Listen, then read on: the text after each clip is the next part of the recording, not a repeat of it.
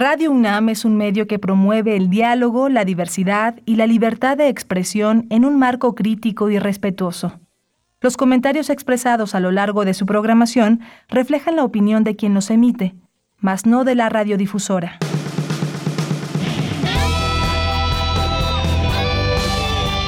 Prisma RU. Relatamos al mundo.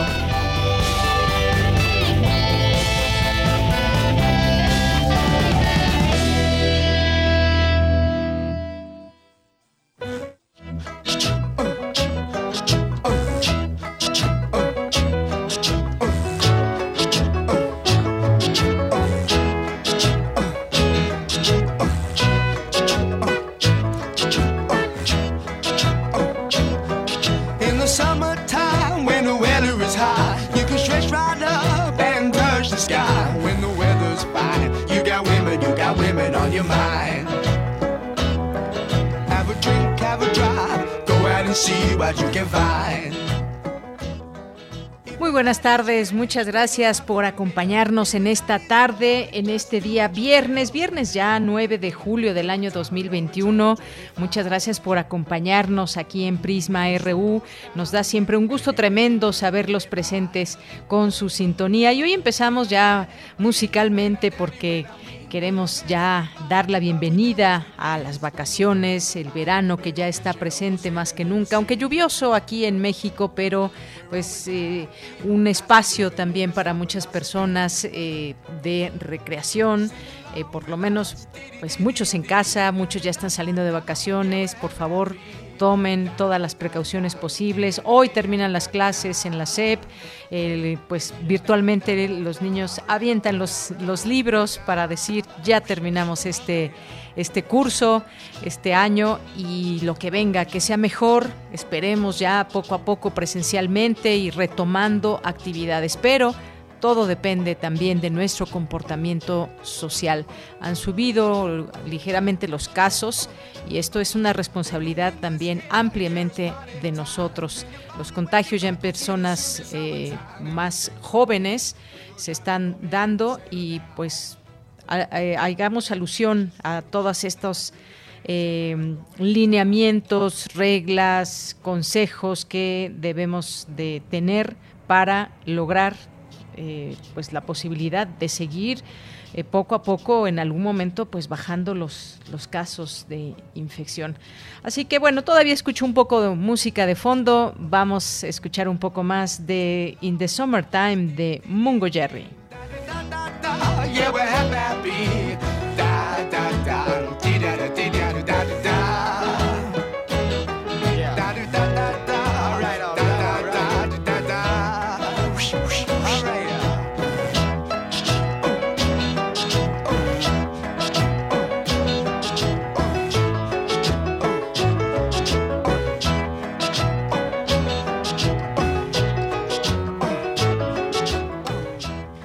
Miren que pues, aunque sea en casa, sea en la playa, sea en el bosque donde ustedes se encuentren, les mandamos muchos saludos y hay que tratar de disfrutar todos los días y sentirnos tranquilos y tener un buen comportamiento social. Ese es el consejo con el que nos vamos a, ir en las vacaciones y que les vamos a dejar a todos ustedes.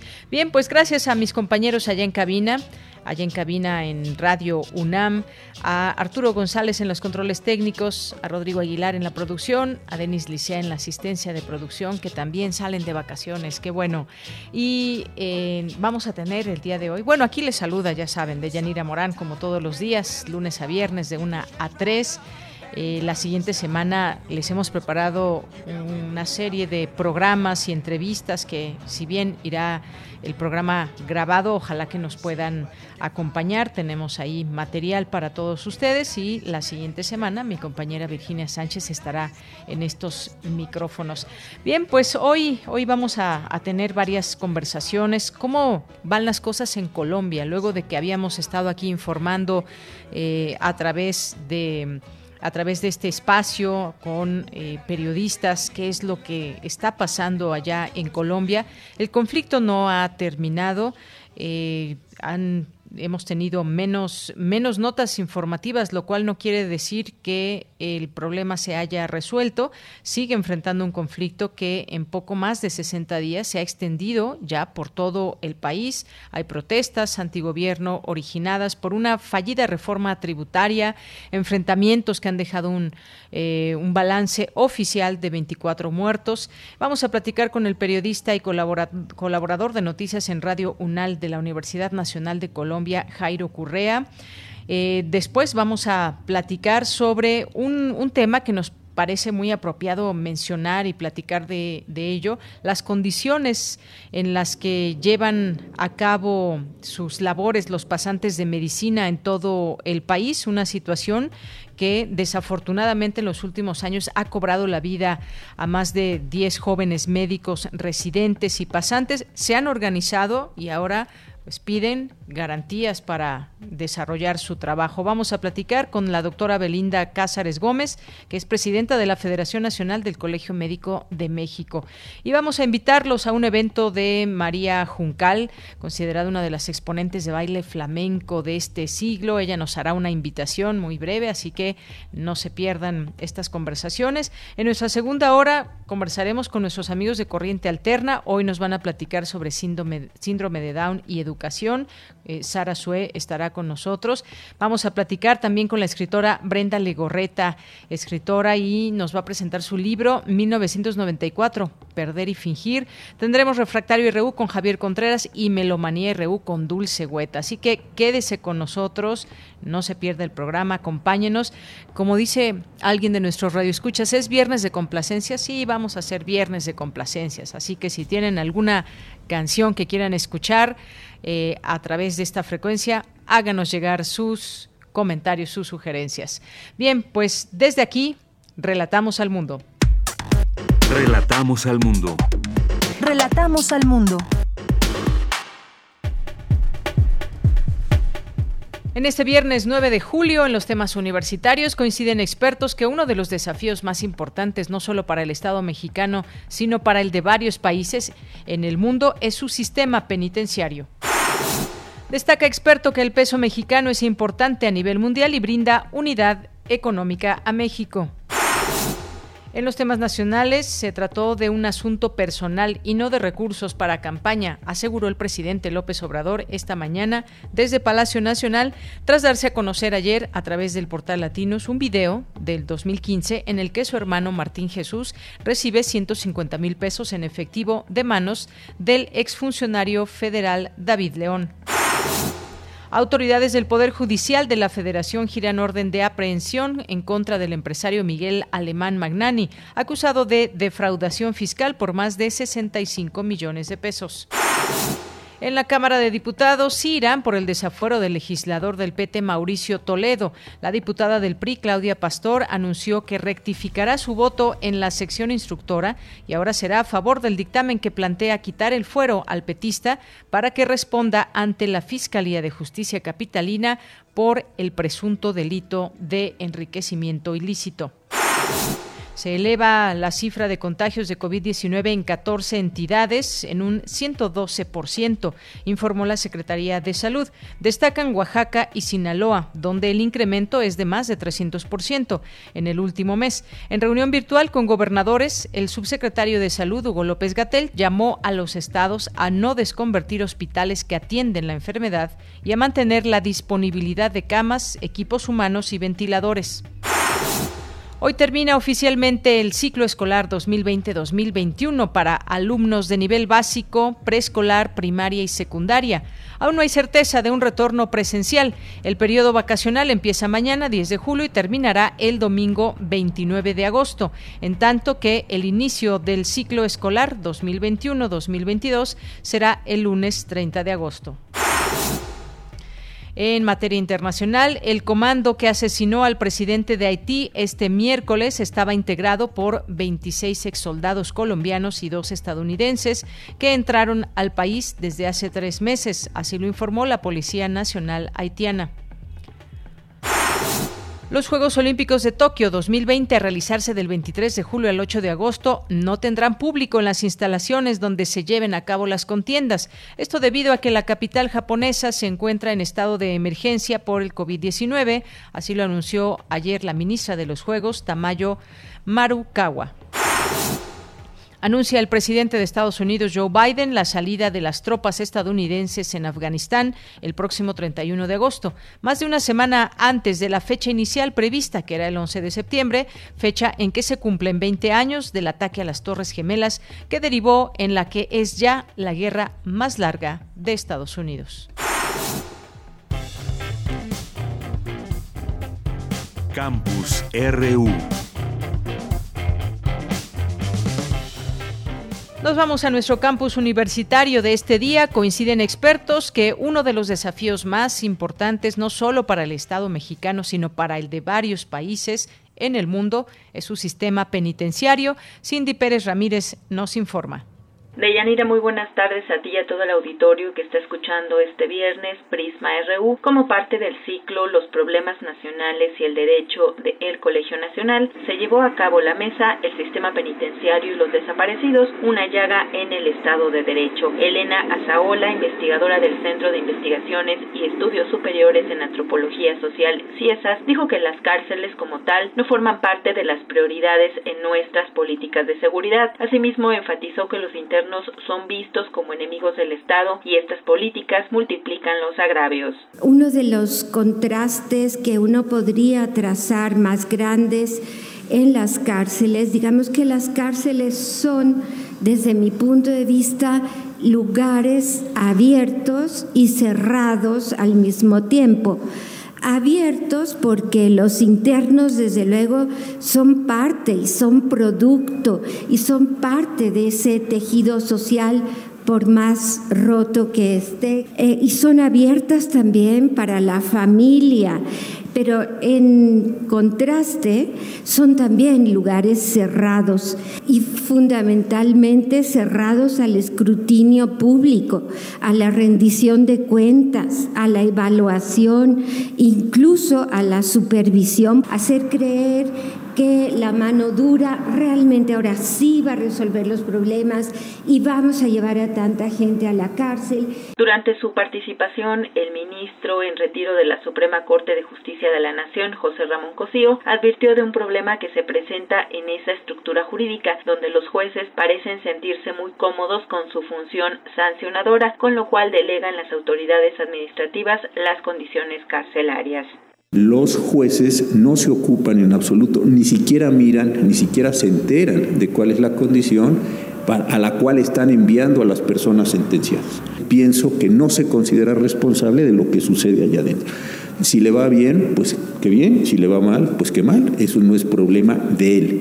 Y entonces delega completamente las autoridades administrativas, insisto, las condiciones carcelarias, porque el que está en la institución carcelaria ha de pensar, bueno, pues si el juez ya sabe que así está la cárcel y me sigue mandando gente y sigue produciendo sobrepoblación y el juez eh, descansa en mí, pues no es mi culpa que estén así los presos hacinados y en estas condiciones lamentabilísimas. Estamos en un momento muy delicado porque se siguen aumentando los casos que ameritan prisión preventiva. De Yanira, dentro de las 17 entidades con sobrepoblación carcelaria en el país, destaca el caso del Estado de México, en donde hay unas 19.064 personas más en los centros penitenciarios federales de esa entidad de los que se tiene capacidad. Este es el reporte que tenemos. Muy buenas tardes.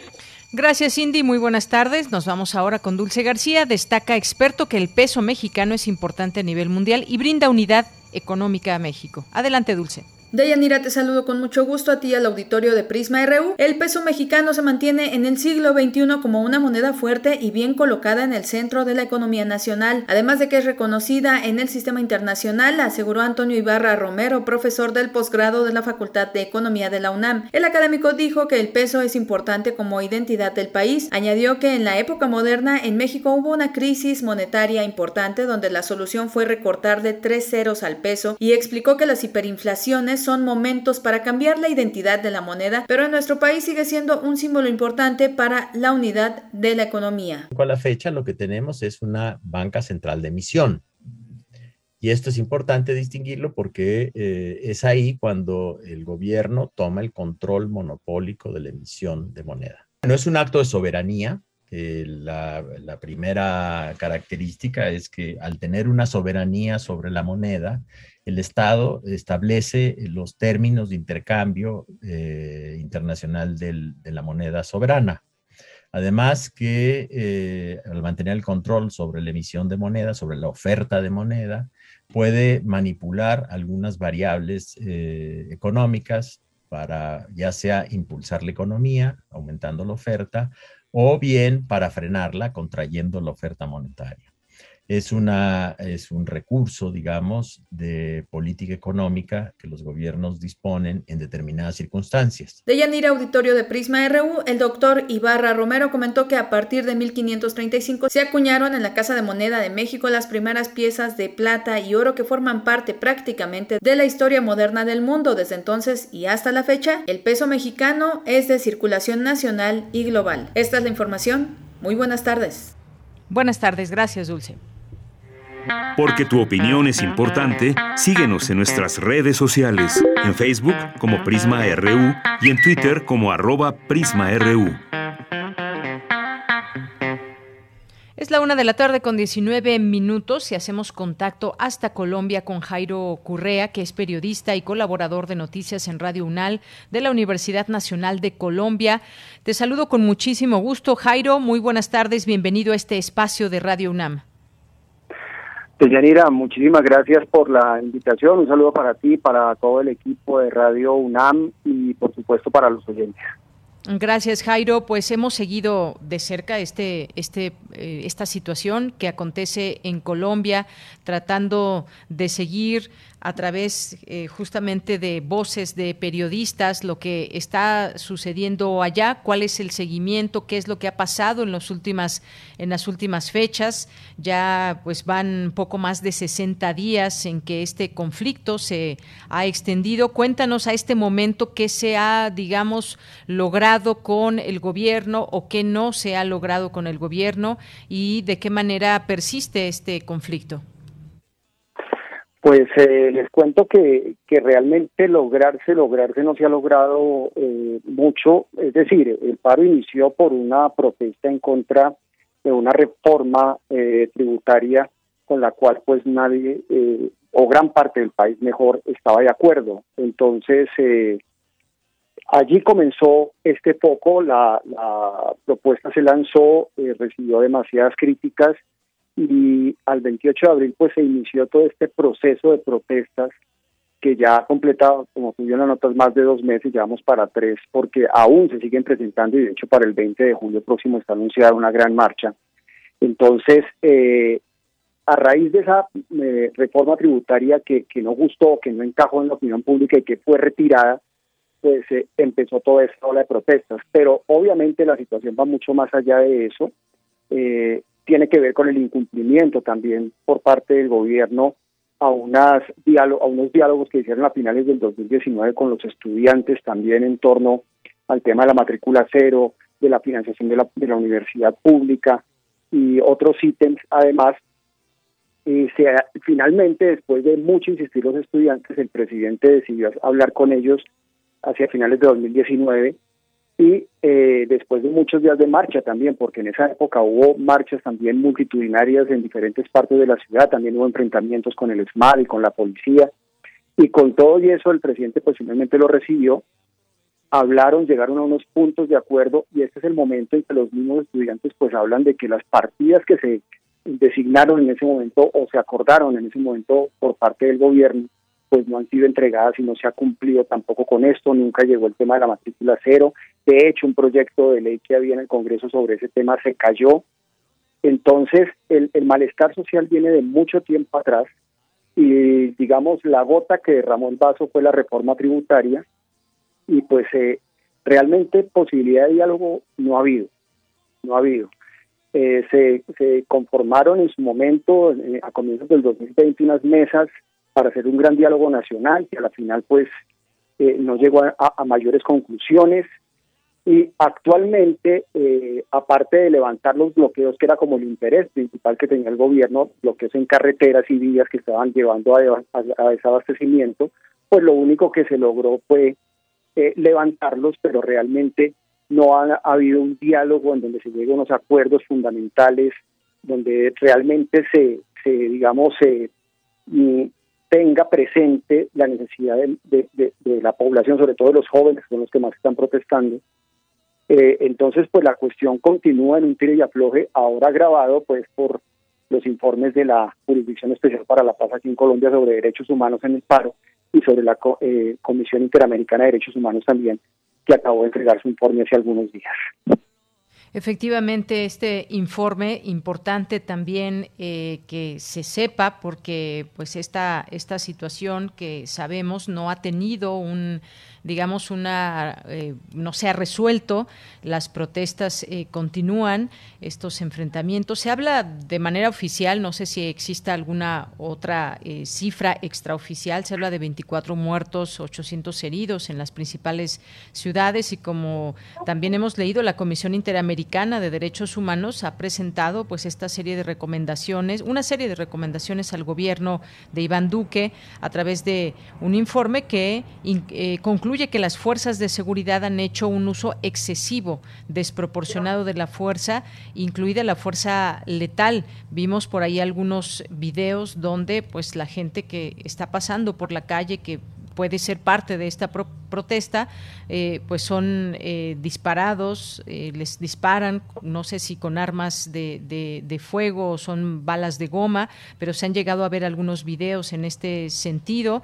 Pero por su parte, la Cancillería colombiana rechaza varias de las recomendaciones de la CID. Esta es la situación, Jairo, aún podemos decir preocupante por el tema de los enfrentamientos. Sí, Sí, por supuesto. Ahí eh, siempre está latente esa posibilidad mientras no haya una mesa de diálogo y mientras siga persistiendo como esa terquedad del gobierno a reconocer que la fuerza pública está haciendo eh, uso indebido de su fuerza y de sus armas. Eh, porque pues se habla mucho por parte de los comunicados del gobierno, de la policía, de las fuerzas militares, de los eh, policías que han eh, sido objeto de ataques y objeto de, digamos, de, de, actos vandálicos, como el incendio de, de esos, de los que lo que llamamos aquí los CAIs, que son como estaciones de policía en los barrios, eh, algunos incendios de ellos, a algunos los golpearon, hay, entiendo dentro de esas cifras que se manejan, se habla de dos uniformados muertos, entonces, eh, se reconoce y se habla mucho y se hace énfasis en esa parte, pero es muy difícil que aquí en Colombia al menos, de la boca del presidente Duque o del ministro de Defensa o del director de la policía, salga algún rechazo o alguna eh, frase contundente contra el asesinato de jóvenes, jóvenes que han perdido los ojos porque les disparan directamente a la cara esos gases lacrimógenos o, balas de goma o cosas letales, están usando un aparato que se llama Venom, que, a mi juicio es, es un arma no convencional que no debería estar permitida, pero la usan y dispara, eh, no sé, se ve en las imágenes como si eso fueran eh, casi que misiles, pues dispara a una velocidad muy grande y a gran distancia. Y esos, esos eh, proyectiles que dispara esa arma o los que disparan los, los efectivos del SMAT han golpeado en los ojos a los jóvenes. Muchos han perdido alguno de sus ojos en esas, en esas confrontaciones. Entonces, eh, lo que también eh, genera mucho descontento entre las personas, entre la gente en general, es que el gobierno y las fuerzas militares y de policía pues no se refieran a eso, por lo menos aquí en Colombia, repito, porque ha habido reportajes a nivel internacional con medios internacionales donde el presidente habla y dice que van a investigar y que y, algunos, algunos conceptos al respecto, sin tampoco ser demasiado enfático, pero lo hace. Aquí en Colombia el tema pasa como si no existiera y solamente se habla de vándalos y de estigmatizar la protesta con el vandalismo. Desafortunadamente eso es lo que está pasando. Quisiera poder decir otra cosa y, y, estoy tratando de ser lo más objetivo posible, pero, pero es que los hechos son evidentes y lo que se ve. Eh, en la comunicación diaria dentro del país es evidente es evidente y justamente pues esta es la, la parte que se debe saber, se debe de contar como tú bien dices, tratando de ser objetivo, por supuesto que quizás el gobierno pueda decir una, una versión distinta a lo que está pasando en las calles. También, pues como sabemos, puede haber eh, distintas opiniones entre la población, pero algo que se reprueba, pues es esta violencia con la que se han manejado la respuesta a estas eh, protestas, que es algo más que evidente. Las cosas, digamos, mediáticamente, ¿cómo, cómo están allá en Colombia? Eh, qué es lo que se informa, se está dando cuenta de todo esto. Y bueno, pues evidentemente la gente, la, la, sociedad se va haciendo una idea también de lo que está significando este gobierno ante una situación que nació con un tema de eh, modificaciones a la reforma tributaria y que pues se sale de las manos y lo que lo que se prevé prevía eh, o se debiera prever para cuando iniciaron las protestas, pues son estas negociaciones, estos acercamientos con los eh, líderes, las personas que están encabezando no las protestas, sino más bien este movimiento, porque es un movimiento muy grande que abarca no solamente la capital del país, abarca distintas ciudades. Y algo hemos visto es que Colombia se unió ante, ante esta situación.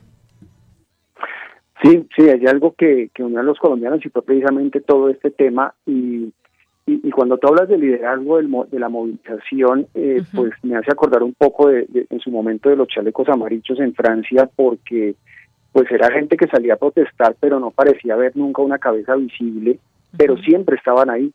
Y aquí en Colombia creo que sucede, pues guardando obviamente las debidas proporciones, algo similar, porque si bien hay una mesa nacional de de diálogo, digamos, del, del paro, eh, que entre otras cosas también hubo muchos cuestionamientos porque todo el mundo se preguntaba y ellos quién los nombró como líderes del paro, hicieron una reunión, decidieron quién lo decidió, bajo qué parámetros, nunca se explicó, nunca se supo, pero llegaron allí a negociar al Palacio de Nariño, a la Casa Presidencial. Eh, si bien existe esa mesa, repito, pues eh, en, en, la gente que está en la calle es diversa, hay mucha, en muchas ciudades, como tú bien lo dices, y, no parece haber una cabeza visible y de hecho muchos de estos jóvenes que están protestando en las diferentes ciudades lo han dicho públicamente. La mesa de, nacional de diálogo no nos representa. Entonces es un fenómeno más mucho más social que producto de, del, deseo de unas eh, agremiaciones o de unos sindicatos o de unos partidos Puede que los haya, pero este, esta movilización va mucho más allá. Y en cuanto a lo que me preguntabas, eh, mediáticamente, pues yo creo que la palabra aquí en Colombia hoy por hoy es polarización. diría que casi todo el pero pero aquí en Colombia es polarización. así como hay partidos de derecha e izquierda, hemos superado la guerra, pareciera que aquí seguimos en esa ideología comunismo y eh, salvaje eh, no parece super seguimos en esa izquierda partidos de si uno está en, a decir algo en contra no es como se ha comido el terrorista de izquierda algo en favor de la visión de, de los partidos. Pues entonces resulta que ese eh, o a favor del gobierno, pues entonces resulta que derecha, macho, como popularmente. Entonces, el tema es polarizado. Afortunadamente, también está pasando. Sí, está pasando. Y quedamos, pues, solo, solo alternativa y lo Jairo, eh, voy a interrumpir un momento porque de, de, pronto tu voz va y viene y no nos permite una escucha con toda la calidad.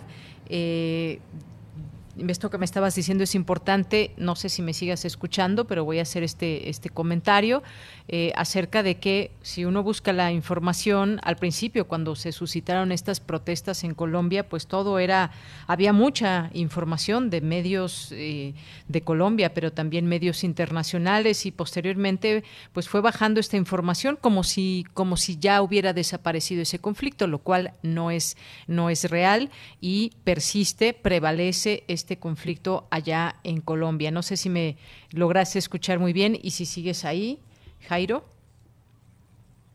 Bueno, en un momentito más nos, nos, nos a enlazar la llamada, ya pues prácticamente en la parte final de esta conversación que estamos teniendo con Jairo Currea, periodista y colaborador de noticias en Radio UNAL de la Universidad Nacional de Colombia que ya está en la línea de nueva cuenta. Eh, pues Jairo, me estabas diciendo y te estaba yo comentando sobre cómo se ha ido dando la información, que primero había muchísima información de todas las protestas, todos los días, lo que estaba pasando en Colombia y hay una ligera, bueno, no una ligera, una notoria baja en la información en muchos medios eh, internacionales, pero hay que señalarlo, el conflicto en Colombia prevalece. ¿Como cuántas, digamos, provincias o, lugares, comunidades se han unido a esta protesta de un total de cuántas allá en Colombia, Jairo?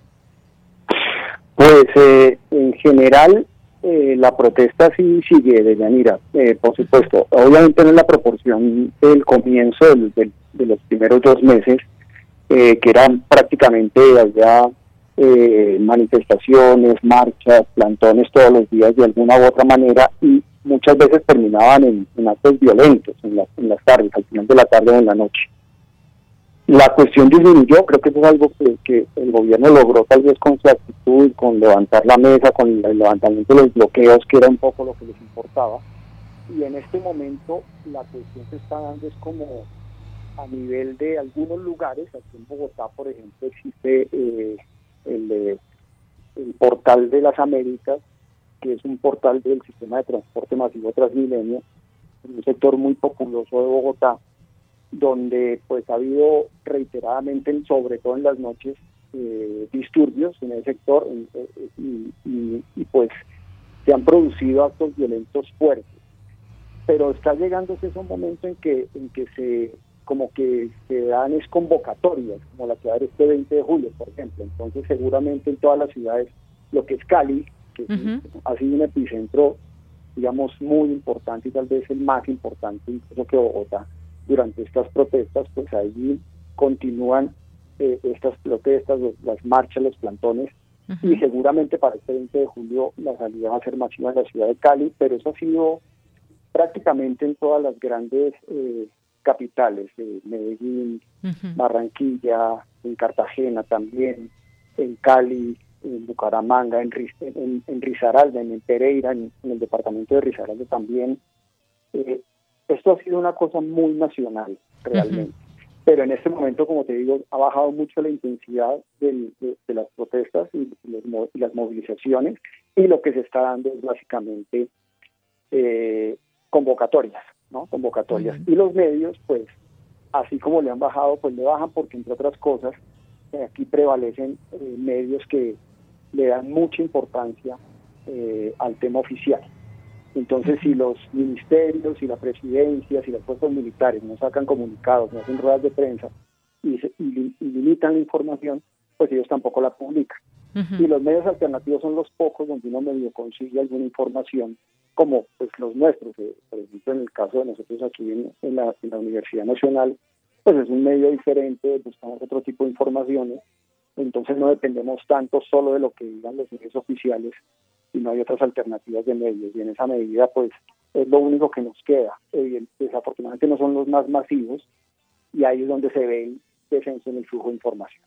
Claro, porque esto sin duda es importante, cómo fluye la información, pero pues yo te agradezco mucho, nos has dicho, los principales o los, las grandes ciudades eh, siguen en estas eh, protestas y eh, pues gracias por tu reporte, por ponernos al tanto y en contexto de lo que pasa hoy en día en Colombia, esta serie de conflictos que o este conflicto grande que es muy claro y que prevalece en estos días en aquel país. Muchas gracias, Jairo.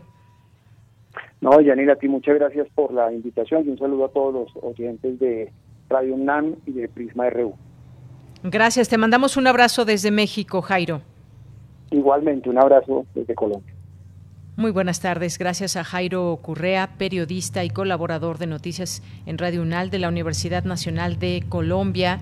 Esto que está pasando en este país y luego de estas eh, recomendaciones que hace la Comisión Interamericana de Derechos Humanos, ha sido muy fuerte esta, eh, estos enfrentamientos, como eh, los ha hecho y cómo los ha caracterizado el gobierno de Colombia, que ha sido frontal y muchas veces de manera directa y apuntando hacia la cara, como nos decía Jairo, a veces con armas letales, a veces con balas de goma, que de igualmente afectan y lastiman a las personas que han participado en las protestas. Continuamos. Porque tu opinión es importante, síguenos en nuestras redes sociales, en Facebook como Prisma RU y en Twitter como arroba PrismaRU.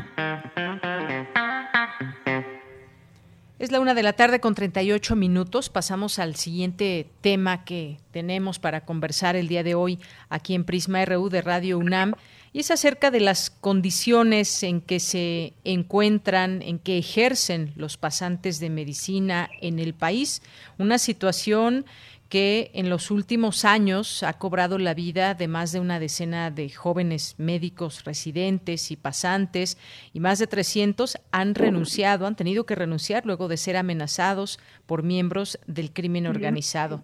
Y por ese motivo, representantes de 29 federaciones, asociaciones y colegios médicos de México, así como de la Asamblea Nacional de Médicos Residentes, exigen al presidente López Obrador al secretario de Salud, Jorge Alcocer, revisar y actualizar los programas nacionales de pasantías y residencias, pues afirman que es inaceptable que no se les pueda brindar seguridad y una estancia digna. Para hablar de ese tema tenemos ya en la línea telefónica a la doctora Belinda Cázares Gómez, que es presidenta de la Federación Nacional del Colegio Médico de México, el FENACOME. ¿Qué tal, doctora? Bienvenida, muy buenas tardes. Muy buenas tardes, muchas gracias por invitarme.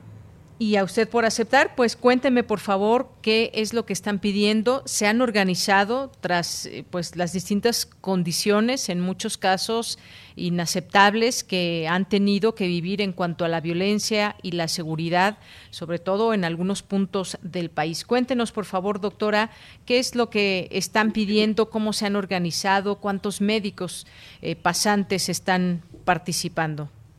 Bueno, eh, yo soy presidente de la Federación Nacional de Colegios de la Profesión Médica y eh, está aunado a nosotros también la Asociación de Médicos en Formación que tienen este, médicos en, preparación en el internado de pregrado y en el servicio social. Eh, desafortunadamente hemos tenido los casos de eh, feminicidios, asesinatos, este, de compañeros que están justamente haciendo su servicio social y eh, en, algunas ocasiones internado. Eh, pues las condiciones actuales de la del servicio social, de, estar en una eh, comunidad alejada de, de pues de las cabezas municipales donde pues se requiere tener a un médico, pues ha cambiado desde hace muchos años donde el médico era respetado, incluso era cuidado. Ahora, pues, eh, dadas las características que está viviendo y las condiciones que está viviendo el país, pues la inseguridad ha sido uno de los eh, problemas más serios que de los que se ha enfrentado este grupo de, médicos en formación. Eh, sí, efectivamente, eh, estamos eh, procurando hacer acercamientos con las autoridades correspondientes, la Secretaría de Salud, y las instituciones eh, públicas como es el Seguro Social y el ISTE, que eh, por parte de las universidades se logra tener eh, plazas de servicio social en diferentes estados de la República y este a ellos bueno todos los, pasantes los que hemos sido pasantes y, y, en servicio social pues hemos acudido a esas a esas comunidades Eh, el problema de, de, esto que estamos viendo es que no se tiene una eh, vigilancia y una eh, seguridad a, esta, a estos este, eh, compañeros que están apenas en formación, porque eh, desafortunadamente el, en el servicio social y en, el, la, residencia, la residencia es otra, otro, otro rubro, pero en el internado de pregrado y en el servicio social aún no son médicos titulados están haciendo su última fase de preparación o de formación en medicina. Eh, y se mandan, pues esa es una de las situaciones, se mandan a comunidades como médicos, sin serlo realmente porque no tienen una cédula profesional.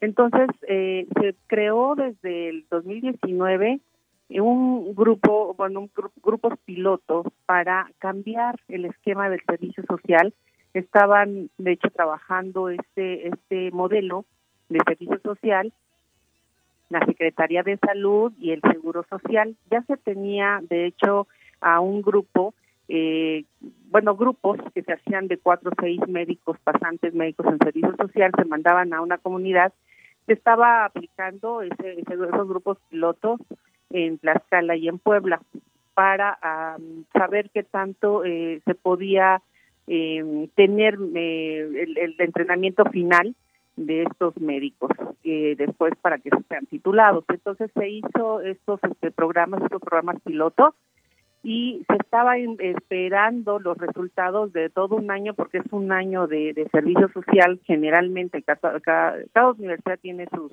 diferentes este eh, programas educativos pero en general el servicio social es de un año entonces, este, eh, estos resultados los íbamos a tener, nos los iban a presentar, porque esto lo eh, ve eh, la Dirección General de Profesiones en un comité técnico en medicina. Ahí participan varias este, autoridades y entre ellas pues está la Secretaría de Salud, el, Seguro Social, en fin, varios, este, varias instituciones de, de salud pública. Y los resultados se iban a entregar ya en este en marzo porque este grupo piloto iban eh, eh, cuatro o seis médicos a una comunidad en un horario específico. No no quedaban no se quedaban ahí como este eh, viviendo en la comunidad regresaban a las cabezas municipales o a las o a las este sí a, a, los hospitales o a los centros de salud este de cabeza municipal. Y este tenían un tutor de hecho, este, así estaba eh, creado el programa, tenían un tutor, un médico ya este eh, titulado, este, con experiencia y demás, y entonces ahí se, se completaba la este, preparación. Pero estos resultados, pues, debido a la pandemia, pues no no los no, no se nos pudo, no los pudimos saber porque ya no tuvimos estas reuniones de la comisión técnica. Eh, Pensamos que, bueno, a, partir de todos estos eventos desafortunados, vale la pena retomar estas eh, situaciones a través incluso de, pues sí, de, los, de la Secretaría de Salud y también, pues como es una parte pues, de formación final este, de su preparación, eh, tiene que ver con este, la Secretaría de Educación Pública y la Dirección General de Profesiones es parte de ella. Así que este, nosotros estamos como, como Federación Nacional participando en esa parte, en ese comité. Y, y bueno, pues eh, nuestra nuestro compromiso, nuestro nuestro nuestra propuesta es que se hagan cambios en, en el programa de la del servicio social y de eh, principalmente de servicio social pues son los compañeros que están más expuestos en comunidades muy alejadas. Bien, sí, sobre todo, sobre todo eso y en donde usted menciona también feminicidios que se han dado desafortunadamente al eh, personal médico que está llevando a cabo alguna estancia o, como pasantes que están en alguna en alguna comunidad. Eh, han, eh, lo, lo, que llama la atención de todo esto es justamente esta unión de distintos representantes, federaciones, asociaciones y colegios para pues pedir este pues mínimo de posibilidades de trabajar en los distintos lugares con, eh, con seguridad. ¿Cuáles son, digamos, las zonas que se han ubicado quizás como las más eh, riesgosas para llevar a cabo su labor y si ya han tenido algún tipo de respuesta también, quizás en términos con las autoridades locales o es directamente que lo están viendo solamente con la federación, doctora. Mire, este, todos estos eh, casos que han habido los, los hemos tomado en particular al menos la Federación Nacional de Colegios Médicos, que es FENACOME, Colegio Médico de México también así llamado, hemos hecho nuestros pronunciamientos eh, muy em, oficiales ante las autoridades correspondientes. Por ejemplo, puedo dar el ejemplo del el caso de la de la doctora que fue asesinada en, Chiapas. Chiapas, eh, Nosotros eh, turnamos este este oficio y esta esta este, denuncia pronunciamiento hacia las autoridades federales como las locales a nivel del gobierno de Chiapas. Eh, afortunadamente dentro del gobierno de Chiapas se ha dado cierto seguimiento y ha, y ha dado respuesta a, cómo primero se decía que había sido un suicidio, después lo catalogaron como homicidio y ahora me mandaron un documento donde la fiscalía ya lo este, reclasificó como feminicidio. Entonces han llevado, han seguido de, de alguna manera el este procedimiento pues para para este pues para, eh, ¿cómo se llama? Eh, castigar a los pues responsables. Darle seguimiento, que no quede impune.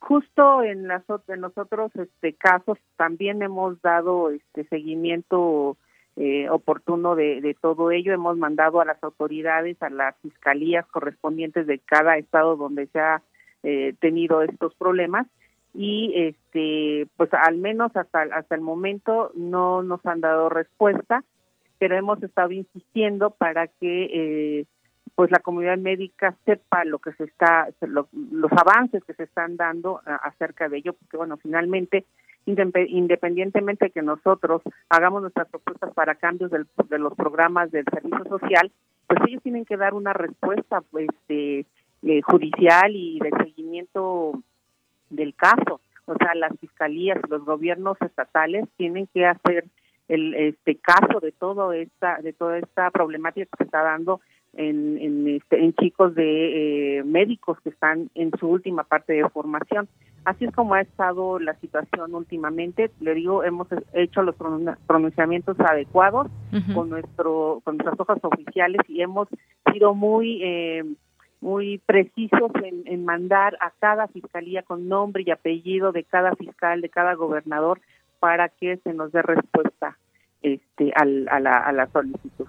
Claro, además una labor tan importante, tan necesaria, sobre todo en algunos, en algunas comunidades, en algunos sitios donde esta presencia del personal médico eh, se hace preponderante para distintas eh, comunidades, lugares. Es una labor muy loable, una labor sin duda importante donde ponen a prueba sus conocimientos, donde están tomando experiencia y en donde es una, una labor también que las mismas comunidades, los sitios donde, donde se encuentran, se agradece esta, esta presencia y pues lo mínimo que requieren son estas condiciones de seguridad para desempeñar su trabajo con la confianza de que están llevando a cabo un servicio social, pero también que también puedan tener esas garantías. Sí, fundamental también. Eh, doctora. Pues algo con lo que usted se quiera despedir, están ya como usted bien dice, muy claramente hechas estas peticiones, lo que el diagnóstico, digamos, de lo que está pasando en el país. ¿Con qué se despide, doctora?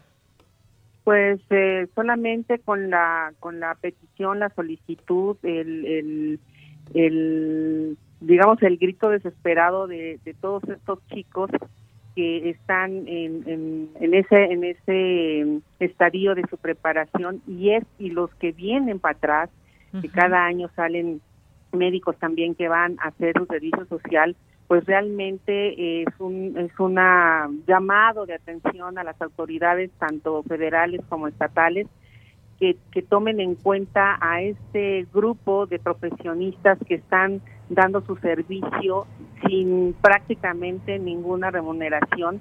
Se les da una beca muy precaria, pero que lo hacen por toda la preparación que tienen este, desde, el, desde el inicio de la carrera. Claro, Entonces, pues que nos hagan caso, que volteen a ver este este problema que, que puede seguir creciendo y, y creo que ellos tienen toda la oportunidad para poder frenarlo. Claro, y es una formación importante, es la experiencia que van adquiriendo. Solamente por último, ¿de qué edades estamos hablando de estos pasantes, doctora? Pues chicos que salen a los 23 a 25 años. Desde los 23 a los 25 años, probablemente dependiendo de, en qué momento entraron a la Facultad de Medicina, pueden ser estar en ese rango, no más. Ese es el rango de edad. Personas muy jóvenes, muy, muy jóvenes. Y si hablamos de que eh, digamos, en las, universidades se está dando una, una cosa muy, muy especial a la cantidad de, médicos que, que, están preparándose en las universidades en el, en el ámbito de la medicina, un 50% ahora son mujeres.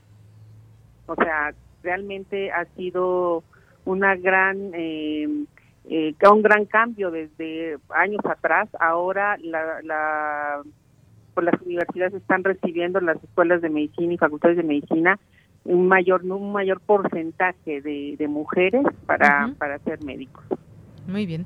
Pues doctora, muchas gracias por tomarnos esta llamada, informarnos, darnos a conocer lo que está pasando y cómo se han organizado y cómo ha sido ya esta petición completamente de manera formal, específica, con puntos claros en torno a la seguridad de los pasantes médicos en el país. Muchas gracias por estar con nosotros.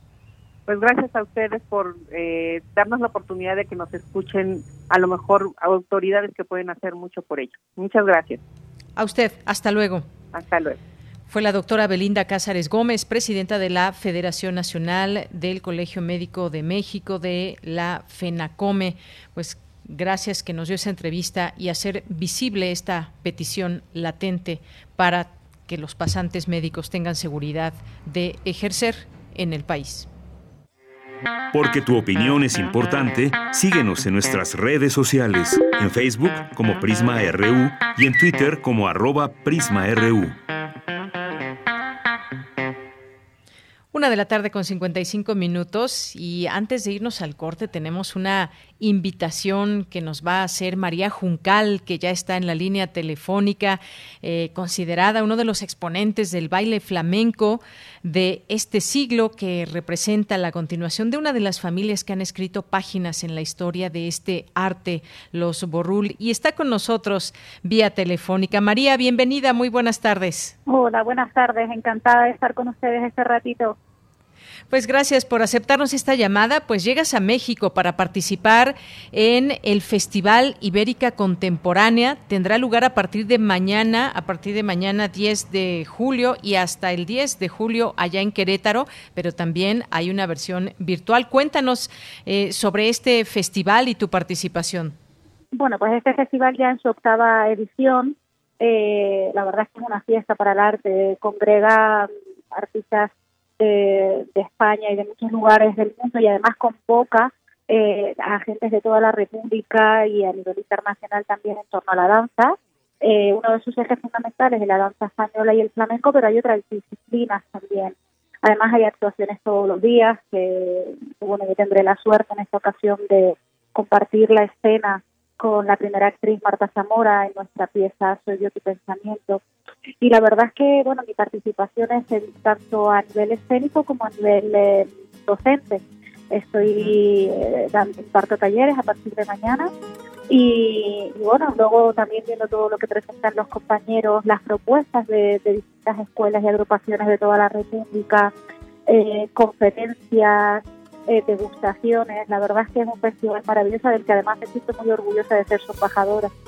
Exactamente, eres embajadora de este festival, este eh, considerado como el festival de flamenco y danza española más importante de Latinoamérica, que reúne lo mejor de la danza, la música, el baile flamenco, la danza hispánica contemporánea, la bailaora en este en este festival que estrenas esta pieza que nos dices y ojalá que pues la gente se dé cita allá. Sabemos que pues esta situación no, no nos permite los aforos a que normalmente estamos acostumbrados, pero que se haga con mucha responsabilidad, que se disfrute.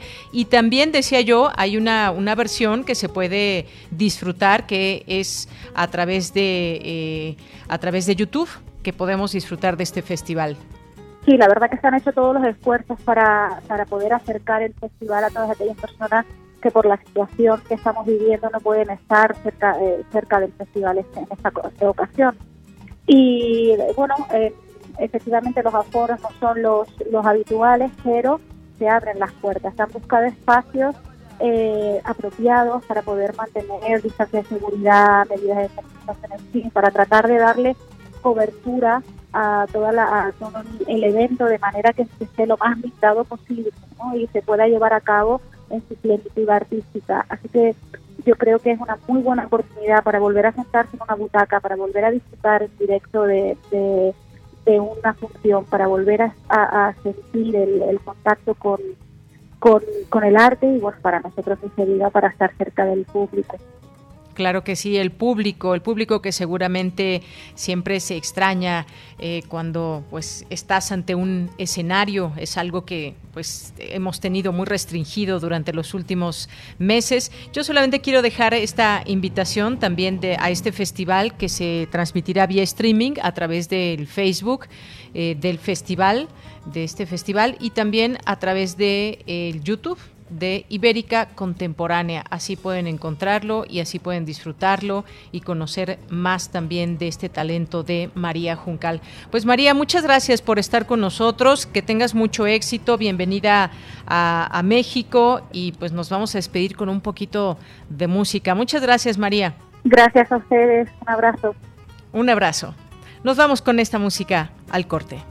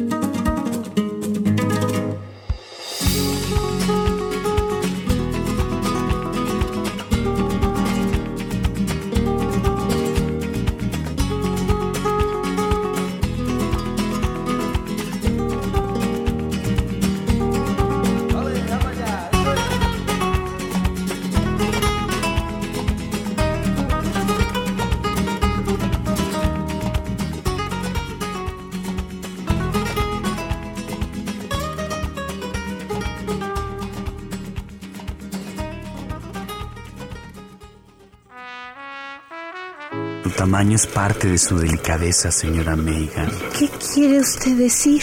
Tiene usted un cuerpo grande, pero todas sus partículas son delicadas, exquisitas, deliciosas, diría yo.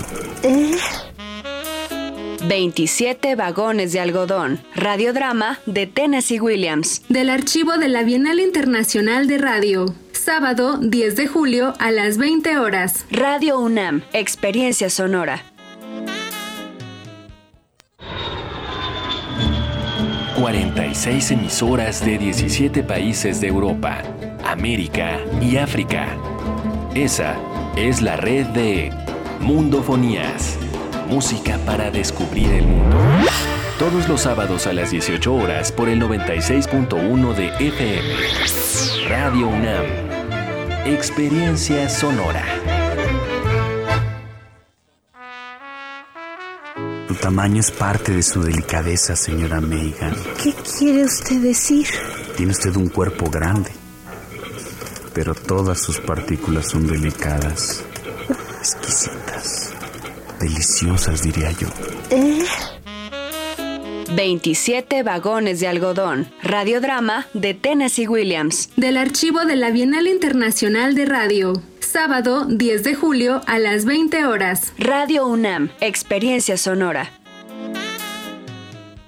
Hoy hay tanta información que es difícil identificar la que es útil y si ayuda a tomar mejores decisiones. Publicar noticias falsas, rumores y mentiras nunca fue tan común. Y todo eso afecta nuestra vida. En cambio, la información cierta, verificada y confiable puede salvar vidas. Busca fuentes confiables, compara, investiga bien, no te quedes con lo primero que te cuentan. Conoce más en INE.mx y es.unesco.org. Contra la desinformación, contamos todas, contamos todos. INE.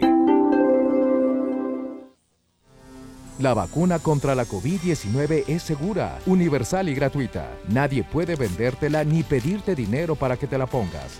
Si necesitas denunciar a una persona servidora pública, visita sidec.funcionpublica.gov.mx o llama al 911. Cuidémonos entre todos. Vacúnate y no bajes la guardia. Gobierno de México. Este programa es público ajeno a cualquier partido político. Queda prohibido el uso para fines distintos a los establecidos en el programa.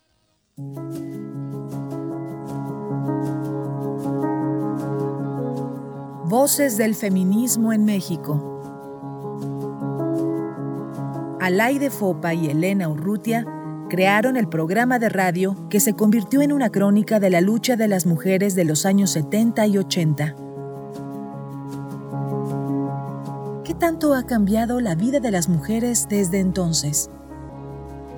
Foro de la Mujer, serie declarada Memoria del Mundo por la UNESCO, sábados y domingos a las 11 de la mañana por el 96.1 de FM y el 860 de AM. Radio UNAM, Experiencia Sonora.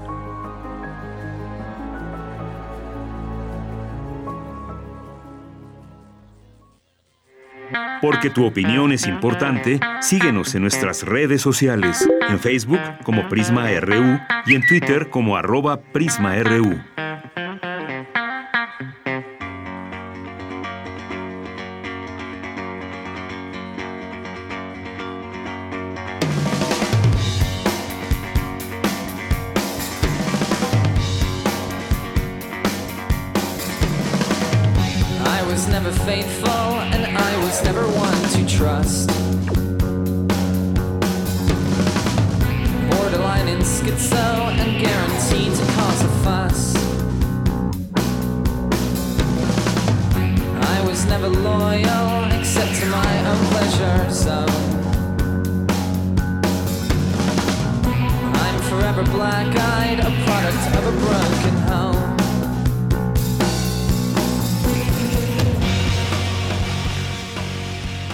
Bien, estamos de regreso aquí en Prisma RU, son las 2 de la tarde con 5 minutos. Gracias por estar en esta segunda hora del programa, gracias a los que nos están sintonizando a través de las frecuencias universitarias 860 de AM, 96.1 de FM, www.radio.unam.mx y a todas las aplicaciones también a través de las cuales nos escuchan.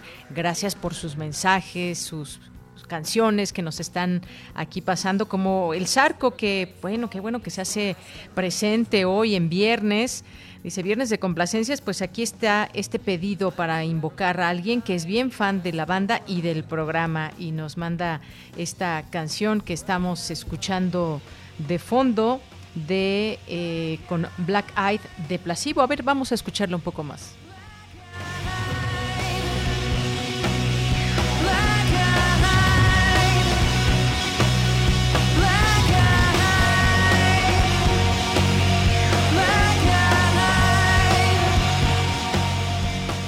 Bien, pues muchas gracias. Había aunque sea un poquito, en otro momento la disfrutamos completamente. Cuando acabe el programa prometo ponerla y escuchar todas las complacencias que nos están pidiendo para poderlas escuchar ya más tranquilos y ya en, un mood más de vacaciones, en un modo más de vacación.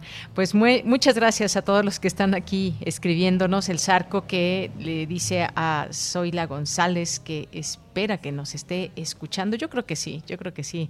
Gracias, Sarco, por esta canción y esta eh, dedicatoria para, para Andrea. Rosario Durán Martínez nos dice, buen fin de semana, saludos. Sigue ella en San Miguel de Allende, allá en Guanajuato. Eh, una pequeña parte que se deja ver de eh, de la iglesia de la catedral con un cielo bastante despejado. Se antoja que la temperatura esté muy, muy agradable allá en San Miguel de Allende. Gracias, Rosario, por este envío.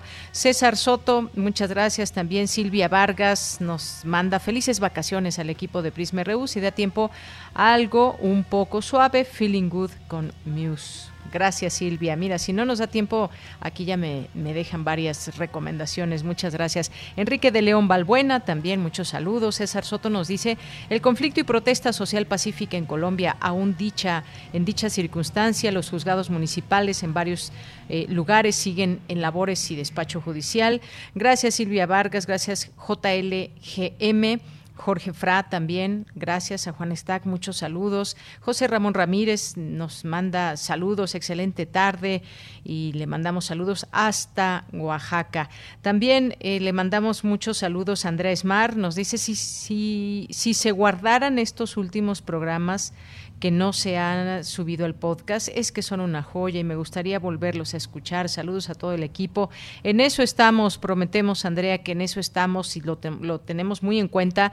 No solamente tú, varios radioescuchas nos han preguntado por los podcasts. Esperemos que lo más pronto posible ya los tengamos en línea para que los puedan disfrutar. Gracias, Andrea. Gracias también. Eh, nos dice por aquí Jean-François, Mercedes de la Vega, Andrea González, que también pidió una canción de complacencias, eh, Selling the Drama, eh, nos manda muchos abrazos. Otra de las recomendaciones que tenemos, que por lo que veo no nos va a dar tiempo de escuchar todas, pero ahí, ahí quedan, las escuchamos, por supuesto ya en casa y con mucho más tranquilidad. David Castillo también le gustó la canción de Mungo Jerry y gracias a Mayra Williams, gracias a Sara Alfi, que la tendremos en un momento más aquí en Corriente Alterna. También gracias a José Antonio Zárate, eh, también eh, gracias a Diogenito, a Mayra Elizondo, que también nos pide una de Mercedes Sosa, solo le pido a Dios. Gracias, Mayra. También la ponemos aquí en la playlist. Romina Román Pineda, muchas gracias. Paloma G. Guzmán, Ana María Quiroz, Alma Rosa Luna, Marta H. Galicia, José Luis León, Eva Reencarnada, Natalia Castrejón, eh, Enrique Deita Silva, a nuestros amigos del Centro Cultural FESA Catlán, a Blet también, eh, muchas gracias a Ricardo Velázquez, a todos los que se sumen, recuerden siempre, los leemos con todo gusto a través de redes sociales, arroba Prisma RU Twitter, Prisma RU en Facebook, nos tenemos que ir a la información. Había una información de última hora. A ver, déjenme, les comento rapidísimo esta información.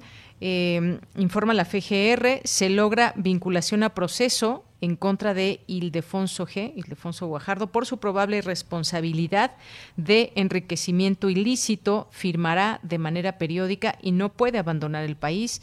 En breve más información. Es un tuit que hace unos minutos eh, eh, dio a conocer la Fiscalía General de la República, Ildefonso Guajardo. Bien, pues vámonos ahora a la información con Dulce García. Imparte la UNAM, primer diplomado de Medicina Forense Veterinaria. Adelante, Dulce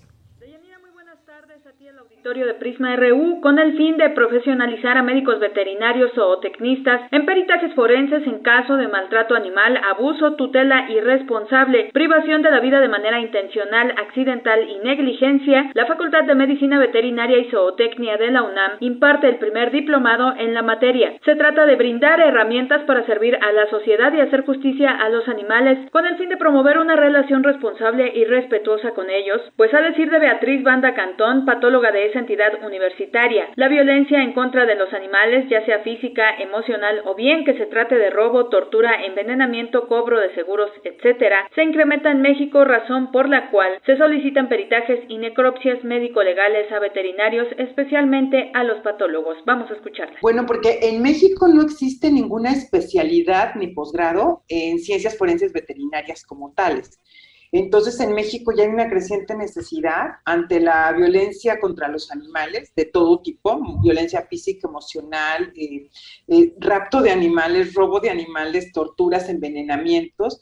Entonces, cada vez a los médicos veterinarios, tanto a los patólogos, como es mi caso, nos piden eh, necropsias médico-legales, y ellos este, pues, han tenido la preparación que pueden en cursos, en línea, en otros países, o también formándose aquí en México con los forenses de, de humanos. Pero no hay una, como una escuela donde tengamos una formación especial para los médicos veterinarios que deseamos hacer este, ciencias forenses y por esto quisiéramos hacer un posgrado, pero como un primer paso eh, pensamos en un diploma. La experta aclaró que en nuestro país no existe especialidad o posgrado en ciencias forenses veterinarias que forme profesionales en esta rama, de ahí la necesidad de hacer este diplomado. Beatriz Banda Cantón expuso que a partir de 2017 en la Ciudad de México se modificó el estatus de los animales por el de seres sintientes. Asimismo, en los códigos penales de la capital y de varios estados quedó tipificado como delito el maltrato animal ante ello, los jueces y ministerios públicos requieren de un perito que aporte y pruebas en casos de daño, negligencia o muerte, ya sea contra los animales domésticos o silvestres. Esta es la información. Muy buenas tardes. Gracias, Dulce. Muy buenas tardes. Nos vamos ahora con mi compañera Cindy Pérez. Árboles y plantas exóticas desplazan especies nativas en urbes. Adelante, Cindy. Deyanira, es un gusto saludarte a ti y a todo el auditorio. Entre 70 y 80% de los árboles en las calles y áreas verdes de urbes como la Ciudad de México son especies exóticas que brindan oxígeno y captan dióxido de carbono, pero no interaccionan con otros organismos como los polinizadores, lombrices, hongos y bacterias. Por ello se deben privilegiar las especies oriundas para conservar la biodiversidad, afirmó Ivonne Olalde Omaña, encargada del programa de propagación de plantas nativas para uso urbano del Jardín Botánico de la UNAM. Una especie nativa es la que de manera natural crece y se desarrolla en la zona. La importancia de las especies nativas es que al desarrollarse en ese lugar están relacionadas con todos los otros organismos que crecen en ese lugar tanto como otras plantas como polinizadores, lombrices, protozoarios, hongos, bacterias, o, sea, todo, todo, toda la red de organismos que existen en un ecosistema están interconectados. Entonces, una planta nativa a un sitio está interconectada con todos estos organismos. Las áreas verdes urbanas son totalmente creadas, no son en la mayoría de los casos naturales.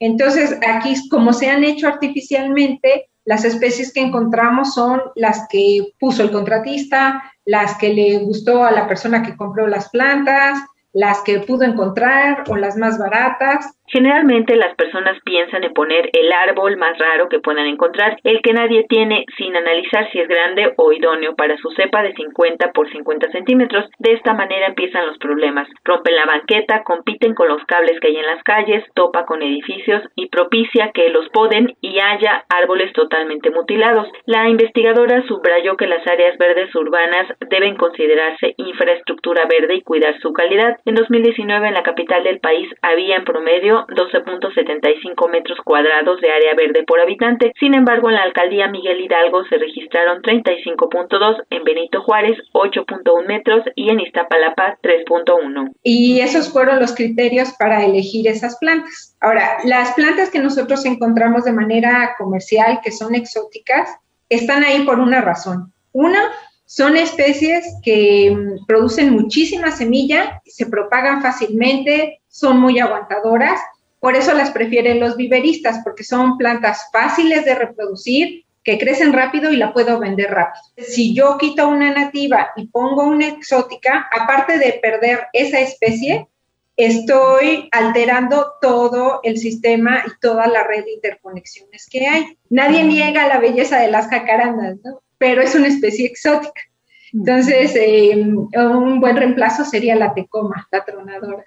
Y además eh, uno ve a la tronadora y siempre hay abejorros, abejas, colibríes alrededor de ella, que eso es muy importante. De Yanira, entre los árboles ideales para la ciudad están el tejocote y el capulín, los cuales además dan frutos que sirven de alimento a aves y mamíferos. Los tepozanes, pinos, encinos, madroños, bursera, tecoma o tronadora. Esta última da una flor parecida a la jacaranda de color amarillo. Esta es la información que tenemos. Muy buenas tardes. Gracias, Cindy. Muy buenas tardes. Porque tu opinión es importante, síguenos en nuestras redes sociales, en Facebook como Prisma RU y en Twitter como arroba PrismaRU.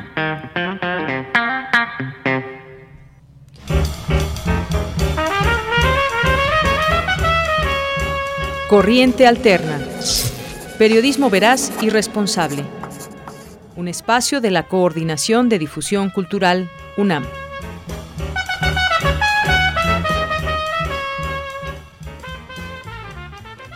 Son las 2 de la tarde con 16 minutos y ya estamos en esta sección de corriente alterna. Como ustedes saben, si ya nos han escuchado, se van presentando reportajes que desde esta unidad de investigaciones se realizan y que aquí sus autores nos van platicando un poco más de detalles y nos, nos invitan a leer estos, estos textos. Y hoy, hoy nos acompaña, ya está en la línea telefónica, gracias por estar con nosotros, Sara Sue Alfi Linares, que ella ha hecho una investigación sobre el síndrome de Down y educación. ¿Qué tal, Sara? Bienvenida, muy buenas tardes.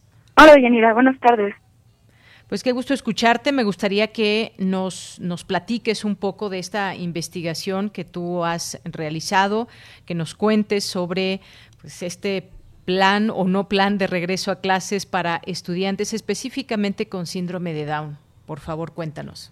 Claro, esta investigación la realizamos eh, con mi equipo de Corriente Alterna y lo que nos dimos cuenta fue que no existe un plan para el retorno a las aulas de infancias y adolescencias con discapacidad, eh, particularmente discapacidad intelectual. Y, y pues bueno, eh, estuvimos platicando con algunas mamás que, que tienen hijos e hijas que, viven con síndrome de Down y nos estuvieron contando que al trasladar la educación a la modalidad, modalidad a distancia, pues no se crearon programas eh, diseñados especialmente para, para estas infancias que, que viven con síndrome de Down y tampoco se les proporcionó un acompañamiento específico. Entonces, pues nos enfrentamos a una cuestión en donde las mamás eh, tienen que trabajar conjuntamente con las docentes para hacer las adecuaciones eh, curriculares pertinentes al, al, programa y pues tienen que también enfrentarse a sus otras actividades, ¿no? Sus actividades de trabajo, sus actividades de casa y pues sí se ha vuelto un problema porque no todos los niños han, se han enfrentado a las mismas condiciones. Recordemos que el síndrome de Down pues es es una condición que pues es diferenciada, o sea, no no todos los niños enfrentan las mismas propensiones, por ejemplo, a, a ciertas eh, enfermedades o o tienen las mismas barreras, no sé, por ejemplo, eh, Molina, que fue una de las mamás que tuvimos eh, oportunidad de entrevistar, nos estaba compartiendo que Santiago pues tiene dificultades con el lenguaje, por ejemplo, y que a partir de la pandemia y de este confinamiento, pues perdió un poco de los avances que había hecho pues a lo largo de estos años, desde tanto sus terapias particulares como el contacto directo con sus compañeras y compañeros de clase. Entonces, pues básicamente fue eso, saber y conocer la realidad de, de estas infancias y adolescencias con, con síndrome de Down, a qué se han enfrentado y qué, qué es lo que esperan en el panorama educativo para ellos y ellas. Bien, eh, pues es un tema, un tema que sin duda es importante me pone a pensar un poco en lo que dices de cómo ha sido esta relación con los menores de edad a lo largo de esta pandemia, pero sobre todo detenernos en los eh, en los niños con síndrome de Down, que en esta condición pues se vuelve, se vuelve más complicado el hecho de que permanezcan en casa, que no puedan ir a la escuela y que estén en medio de un ambiente donde quizás los padres tengan que trabajar, las personas que, que están a su cuidado, pues no tengan quizás los elementos, las herramientas de cómo eh, pueden seguir con su educación, un grado más de digamos, digamos de dificultad para quienes están en casa con ellos. Y para ellos mismos, porque digo, ponemos a pensarnos en las distintas edades de los eh, niños con síndrome de Down y cómo ha sido todo este, este tiempo y cómo será ese, ese regreso y cuándo, sobre todo nos estamos planteando ahora cuándo se dará esa posibilidad. Eh, algunas escuelas regresaron en el país antes de que terminara el ciclo escolar, luego tuvieron que regresar otra vez a, casa por contagios, pero ahora no tenemos, no tenemos fechas. En algún momento nos emocionamos quizás como papás, como alumnos, de que pudieran regresar ya presencialmente a sus salones, pero no hay nada al respecto. Y planearlo también lleva, pues lleva su, su particularidad. ¿Cómo, ¿Cómo va a ser ese regreso a la escuela, Sue? Y por supuesto, eh, justo lo que comentabas al inicio de tu comentario, que pues sí se están enfrentando también a, cuestiones eh, particulares. Ellos, la doctora Julia, Julia Barrón, que es postdoctorante en el Laboratorio de Neuropsicología del Desarrollo de la FES Zaragoza, pues nos estaba contando que, que con esta reclusión han aumentado comportamientos identificados como perturbadores sociales, eh, que pueden ser la apatía, la hostilidad o la ansiedad. Entonces, pues son una serie de pues de problemáticas a las que también han tenido que enfrentar y sobre esto que me comentas de el regreso a clases, pues no, no hay nada claro al respecto. Eh, una vez que se anunció que, que el regreso a clases se suspendía por el aumento de, de casos de, de coronavirus, pues hasta ahí se quedó la situación, ¿no? O sea, hasta el momento van a seguir con su educación a distancia y pues las mamás trabajando en conjunto con los docentes.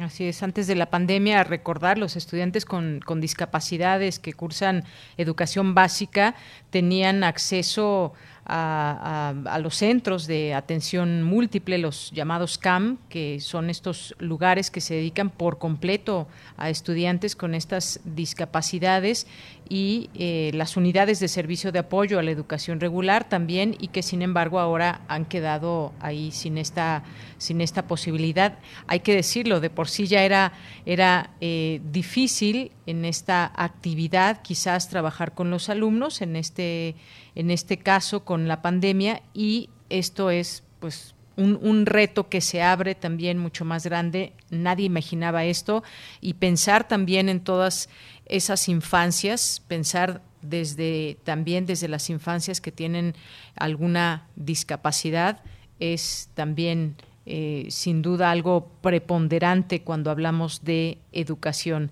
¿Algo más que tú quieras comentar, Sue, al respecto de esta investigación? ¿Cuándo la, podremos eh, leer ya en Corriente Alterna? Eh, este lunes van a poder encontrar la, la, publicación en nuestra página de Corriente Alterna.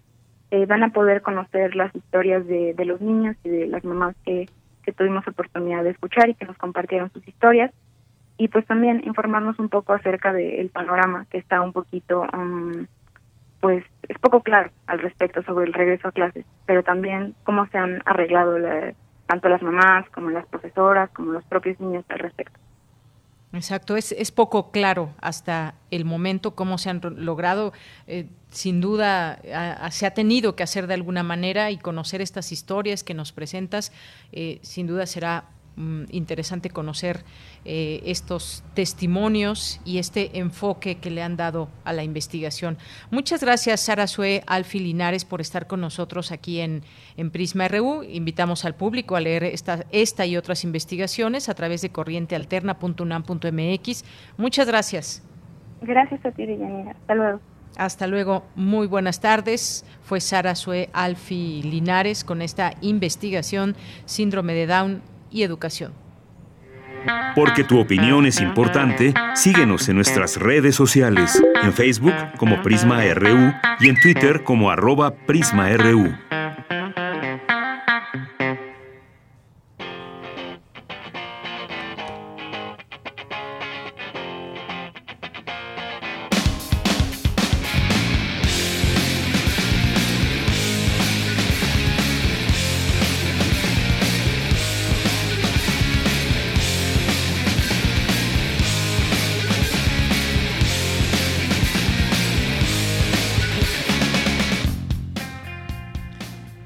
Pues estamos ya en esta, en esta siguiente conversación que tenemos en este momento aquí en Prisma RU con esta canción, una canción que para, para una de los personajes aquí en el libro le resonaba aunque la letra no tuviera mucho sentido. Y pues así recibimos hoy a Brenda Legorreta, que es escritora, eh, estudió la licenciatura en comunicación por la Universidad Iberoamericana, maestra en letras modernas eh, por la Universidad Nacional Autónoma de México y la tenemos aquí con este libro 1994, Perder y Fingir. ¿Cómo estás Brenda? Bienvenida, muy buenas tardes. Hola Deyanira, buenas tardes, muchas gracias, estoy muy bien, gracias por el espacio. Pues gracias a ti por estar con nosotros. Este libro, como digo, 1994, Perder y Fingir, de Harper Collins, que es el que nos trae para platicar hoy contigo, pues una, eh, una serie de historias entre los personajes y que además, pues yo creo que este libro va a tener una eh, una clara identificación eh, con cierta generación, porque aquí nos hablas, por ejemplo, de, eh, de, este grupo, desde este grupo, esta música de los cassettes, de los videocentros y de algunas otras cosas del Hotel de México, que ahora pocos o, no muchos eh, ya tanto le llaman así, sino el World Trade Center. Pero para nosotros de cierta generación crecimos con el Hotel de México.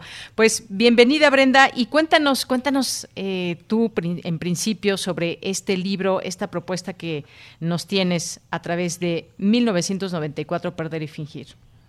Muchas gracias, Deyanira. Sí, seguro que les traerá nostalgia eh, generacional a todos los que crecimos o fuimos adolescentes en los 90 eh, yo quería escribir justo eso, una historia del crecer eh, en esos años en la Ciudad de México y crecer en una, eh, una protagonista mujer, un personaje mujer, como que además tenía un cierto tipo de educación, iba en una escuela, la protagonista se llama Amalia, y va en una escuela católica en el sur de la ciudad, y me gusta contar mucho el inicio de la novela porque para mí marca la personalidad, muy claro se comunica, la personalidad del personaje y el tono de la novela. Y entonces arranca la novela con Amalia, está en la fila eh, para comulgar, es la, la misa de viernes en su escuela, y en la comunión, en la fila, ella va pensando todavía en, en la muerte, el suicidio de Kurt y tiene esta em, preocupación fuerte de que Kurt se, se esté en el infierno y, le, y quiere pedirle a Dios que lo, que lo perdone. Entonces, de alguna manera establece esta ironía con, con la que retrata su, su vínculo con, con la religión y con lo que es el pecado y el infierno y el cielo. Y también marca cómo el contexto de 1994 eh, le afecta en su vida cotidiana. No solo es, lo que ocurre eh, con esta banda eh, de grunge de Seattle en Estados Unidos que escuchaba la canción de fondo con la que eh, me recibieron y se me ponía la piel chinita de emoción, eh, sino también con lo que ocurre a nivel nacional, que como tú sabes, bueno, 1994 fue un año sin igual para México, no ha habido vuelta de tuerca igual para, para el país y cómo ese contexto que yo llamaría el fin de una ilusión permea también en su propia vida. Efectivamente, y fíjate que también, eh, pues todos, eh, es un poco esta nostalgia, como dices, que une a, esta generación. Yo también me identifiqué muchísimo eh, desde que vi el, título, 1994. Bueno, fue un año donde pasaron muchas cosas y, y, efectivamente, como adolescentes, el suicidio, si es que nos gustaba esta banda de Nirvana y el suicidio de Kurt Cobain, en fin, muchas cosas que, que como jóvenes estamos además en ese momento adoleciendo, que estamos cambiando, que estamos eh, formándonos en muchos sentidos y, llegas también incluso a, este tema de plantearte pues esa religión que como muchos hemos tenido eh, la herencia de una religión, cualquiera que ésta sea, por ejemplo eh, la católica, pero qué preguntas nos, nos hacemos sobre el tema y cómo lo estamos viviendo. Por una parte, nos dicen por ejemplo, todos los mandamientos que hay que seguir, eh, que si la comunión, eh, el confesarse, por ejemplo, y empieza, em, empiezan los personajes, hay una serie de preguntas existenciales muy importantes que eh, igualmente nos volvemos a coincidir, me parece, muchos de nosotros, qué papel juega en los adolescentes la, religión, por ejemplo, eso es algo en que tú te detienes y, nos muestras esas dudas claras de los personajes y eso revuelos en la mente de estoy pecando, estoy, me va a castigar Dios? Sí, exacto, es, correcto. Yo eh, tengo, hace poco leí algo que dice Paul Oster, que es un escritor que me gusta mucho, y él recuenta que en su adolescencia él era capaz de empezar a cuestionar la existencia de Dios, pero al mismo tiempo seguía creyendo que podía jugar, eh, llegar a ser jugador de béisbol de las grandes ligas. Entonces, eh, coincido con él, está justo en un momento eh, de, fragmentación entre quién eras y en quién te vas a convertir en términos de identidad. Y una pregunta clave eh, en la definición de muchas personas que crecemos en un ambiente religioso es ese, ¿no? La fe, al final de cuentas, puede verse como ese deseo infantil de que nos protegen, de que nos protejan y nos consuelen, o hay un deseo ahí también como una nostalgia de, de o, un fantasma de ser el centro del mundo y de que hay alguien que, que nos va a cuidar y de pronto Amalia llega al centro de, de esa pregunta de, en, en, en, su búsqueda por la verdad. ¿no? En la búsqueda por la verdad entra de pronto la pregunta por, por Dios. Entonces, sí, por Dios, y eso es como más en términos existenciales, ontológicos, pero tienes mucha razón, también está la religión cotidiana del día a día del pecado y me voy al infierno y me gusta eh, el capítulo que es como una oda a los confesionarios y a, la confesión y al examen de conciencia en donde te hacen revisar cómo has faltado a los diez mandamientos y se vuelve bastante absurdo cuando lo pones eh, en palabras y lo, lo encarnas en un personaje, ¿no? Como cómo relaciona estos grandes pecados o cuestionamientos con cuestiones muy básicas como de mi papá siempre se sale de la misa antes de que el padre dé la bendición porque eh, va a haber mucho tráfico afuera de la iglesia y entonces confiesa ese ese pecado. Y pienso que en ese contraste de lo cotidiano cercano con, con las grandes preguntas ontológicas es donde surge la ironía y tal vez el sentido del humor que también está en esta historia sentido del humor y, además nos, nos, divierte, nos llevas eh, a referencias también eh, que como adolescentes en ese momento cuando están eh, los personajes pues se preguntan y también sus relaciones familiares. Llega un otro tema que, que destacas en el libro es el tema de la sexualidad y justamente entendiéndolo de la mano con esta religión dentro en la que se encuentra sumergida, por ejemplo, este personaje de Amalia o su amiga Luisa, eh, pues el tema de la sexualidad también, cómo, cómo se va rompiendo con ello y cómo, cómo lo, lo, van viviendo desde dentro los jóvenes. ¿Será que eh, pues esta idea, por ejemplo, de llegar virgen al matrimonio tenga que cumplirla eh, a cabalidad porque si no es un pecado terrible que me condenará? En fin, este tema de la sexualidad también presente entre las pláticas y algo, o un tema que, que, no logran de primer momento resolver entre los personajes.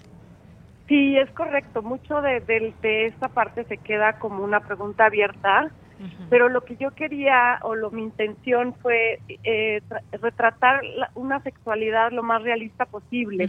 Cuando hay eh, retratos de los personajes en, en esas edades, se suele ir como a dos extremos, yo pienso. Uno es el ideal romántico en donde todos son fuegos artificiales y, explosiones de amor.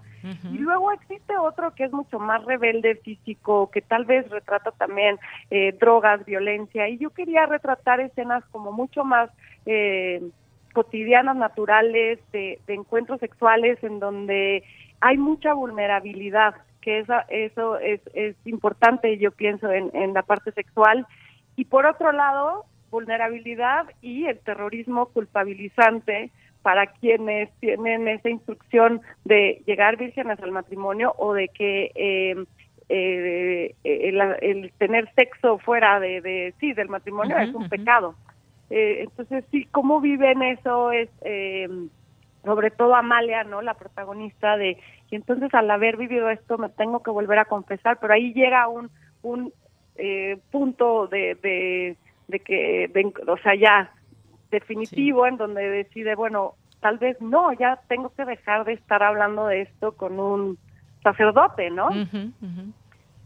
Pero para mí era importante eso también, que, que fuera distinto de, de, lo tradicional en el género de, de la novela juvenil. Si bien esta es una novela que puede eh, categorizarse dentro de ese género, eh, pienso que justo en ese retrato rompe, ¿no? Muchas novelas juveniles que a mí me encantan y las leo muchísimo, eh, retratan el encuentro sexual entre el primer amor de una forma eh, muy tierna, amorosa, casi perfecta, y yo quería romper como con este estereotipo en la literatura. Efectivamente, Brenda, y también está, también está el pues el tema de la familia, las, las costumbres también es algo que incluyes dentro de esta novela. ¿Qué papel juega la familia? ¿Qué papel juega eh, los padres, la mamá por un lado, el padre por otro, los hermanos, los amigos, eh, pero la familia también y esas costumbres de pronto que se vienen eh, que se vienen arrastrando desde hace mucho tiempo, esa formación con la que difícilmente se puede romper, pero que se va rompiendo poco a poco con las nuevas generaciones en la familia. Sí, justo le, das al clavo con eso de, romper con, con, la formación. Está la presencia de, del padre y de la madre muy muy arraigada. Yo yo lo veo como en la adolescencia empezamos a ver a nuestros padres como personas que tienen un pasado y tienen una historia y han forjado una vida más allá de nuestra de la existencia como hijos. Y ella empieza a descubrir a a su madre ya no como mamá, sino como Cecilia, al padre como un como Enrique y empieza a ver sus cualidades y con qué sí coincide y qué no. Y eh, con la mamá, sin revelar mucho, hay un episodio en donde eh, narra un evento de abuso eh, familiar que la abuela de la protagonista le hizo callar a su a su madre. Y, y ahí hay un, una reacción a lo mejor rebelde y de enojo porque tenía yo que plasmar en, eh, en el personaje algún rompimiento con el padre o con la madre, así como hay rompimiento también con la fe y la religión. Y eh, en este caso ocurrió con la madre a partir de esta historia, pero es clave eh, que la madre haya hablado de eso con la hija, porque sin esa apertura la hija no podría sobrepasar ese silencio que se había guardado por muchas generaciones. Entonces sí, hay un con cada uno de los padres tiene un encuentro distinto, los analiza como con otros ojos, con una visión de dónde vienen ellos, por qué los dedicaron así y yo qué cómo me voy a plantear en este mundo ante ellos. Y si por ahí hay, o sea, sí para mí es importante eh, comunicar o quería sembrar esa semilla de está muy bien cuestionar a tus padres y tratar de irte hacia otro lado completamente distinto de lo que te están diciendo que debe ser. Así es. Eh, Brenda, pues muchas gracias por estar con nosotros, platicarnos de esta novela que además, mira, pues vienen vacaciones para muchas para muchos jóvenes para muchos estudiantes la queremos la queremos eh, recomendar para todos en general por supuesto 1994 perder y fingir eh, Brenda Legorreta es la autora y la editorial Harper Collins. Pues muchas gracias, muchas gracias Brenda Legorreta, gracias por estar aquí en Prisma RU de Radio UNAM. Al revés, muchísimas gracias a ti, Deyanira, que estés muy bien. Igualmente, y nos y seguimos escuchando un poco más de esta canción de Nirvana. Gracias, Brenda, hasta luego. Hasta luego.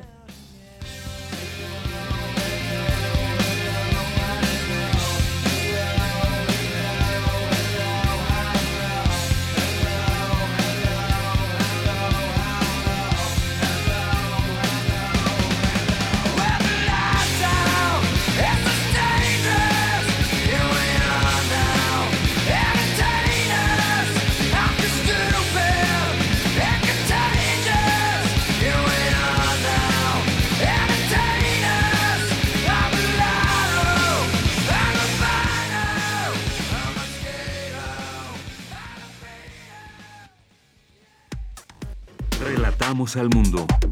Relatamos al mundo.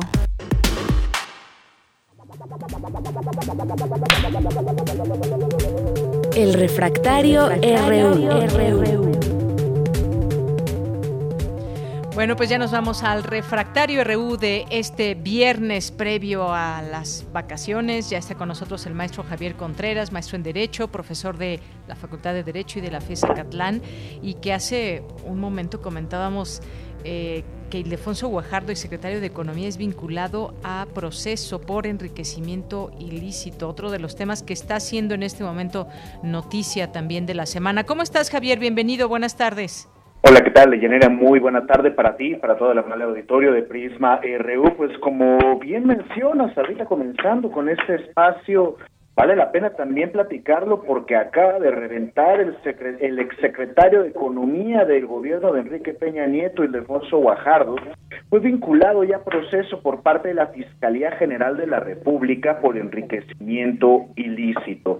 No parecería sorpresa que ya en un eh, sexenio tan manoseado por investigaciones como lo fue el de Enrique Peña Nieto esté cayendo otro exsecretario de Estado y pues recordemos que durante su administración hubieron también algunas anomalías en términos de manejo de recursos, empezando por la eh, remodelación de la torre ejecutiva de la Secretaría de Economía, misma remodelación que a la fecha pues permanece, y que por otra parte veíamos también el manejo eh, cuestionable cuando menos de algunos programas como lo era en su momento ProMéxico, como el programa Estrella para la promoción de las inversiones mexicanas, o mejor dicho, del extranjero en nuestro país, y por otra parte el llamado eh, INADEM, es decir, este Instituto eh, del Emprendedor en México.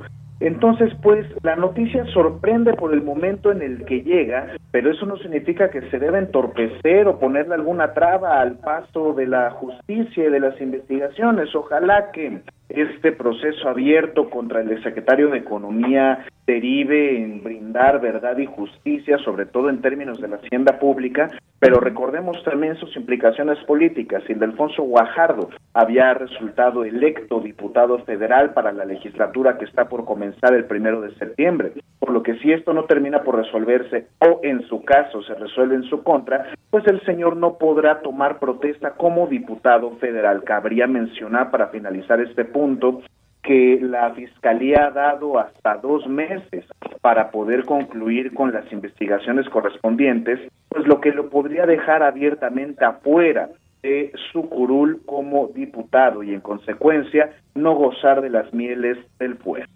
Efectivamente, y la pregunta aquí va siendo y cada vez pues más personas, ¿cuántos no se enriquecieron de manera ilícita y no sabemos? Es algo también que nos preguntamos. Oye, y hablando de todos estos temas, eh, pues este otro con el que vamos eh, también a dar inicio, otro escándalo en, eh, del hermano, ahora otro hermano del presidente López Obrador y las donaciones del bienestar. Pues, ¿qué, ¿cómo ves este, este tema, este video nuevo que sale? Bueno, pues me, parece que tenemos que colocarlo primero en perspectiva. ¿A qué me refiero con esto? Eh, ya se sabe públicamente que este es un video del año de 2015. Morena, el partido político, tenía un año de recién nacido, apenas comenzaba a hacer sus pininos en la política nacional después de ser una asociación política nacional.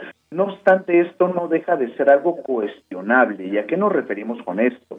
Recordemos que para términos de financiamiento de partidos políticos, todos, absolutamente todos los ingresos tienen que estar reportados ante la autoridad electoral, en este caso la Unidad Técnica de Fiscalización del INE.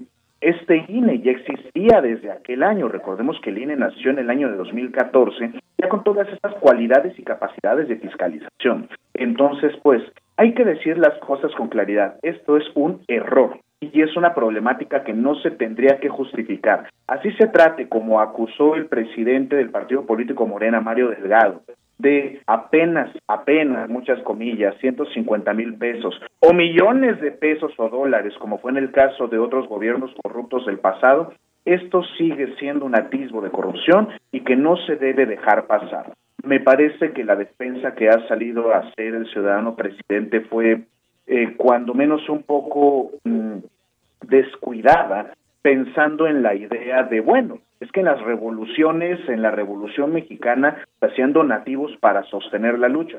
Un donativo no me parece que pueda ir a 150 mil pesos más aún si estos no están declarados frente a la autoridad electoral. Recordemos, la ley electoral justamente permite esos donativos por parte de organizaciones y de los propios eh, militantes, en su caso este, como las aportaciones partidistas. Pero el hecho de no reportar ese dinero y constituye un delito electoral si se trata de un acto de corrupción que no deberíamos tener presente en la política mexicana y menos aún en el partido político que se precia de combatir la corrupción. Me parece un error que puede combatirse, que puede resolverse, pero como ha sido en casos anteriores, al que se le debe dar atención y justicia. Y esto nos hace pensar, para finalizar con este comentario, ¿qué pasará también con el otro caso denunciado desde el año pasado? que se le dé el seguimiento y no los olvidemos.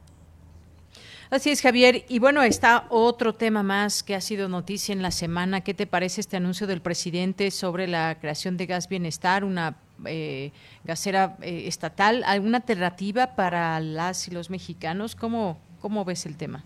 Ese es un tema que sería muchísimo más apto que pudiesen explicarlo con detenimiento los colegas, las colegas economistas, en tanto la subida de los precios internacionales del gas. Eso no es ningún secreto para nadie que le guste estudiar este tipo de temas, puesto que la subida se ha podido sentir también en los bolsillos de las y los mexicanos en todo el país, entre en un 30 y 50%, nada más en lo que llevamos de 2021.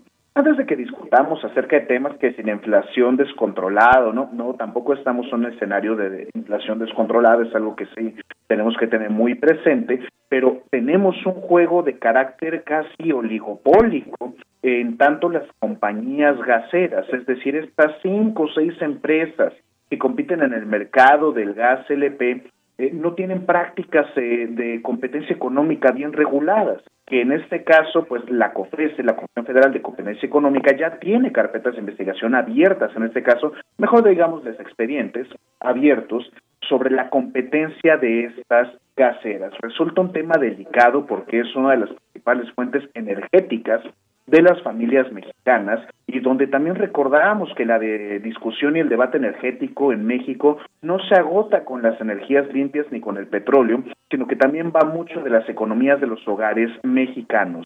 Hemos visto también que estas gaseras han duplicado el margen de utilidad en apenas este año y medio, lo que resulta también en una ganancia grosera, puesto que el año pasado se redujeron los precios internacionales del gas. En consecuencia, tenemos una práctica abusiva, pero esto no significa que la mejor opción para los mexicanos, las mexicanas, sea la propuesta del presidente López Obrador en tanto una paraestatal de gas. ¿Por qué?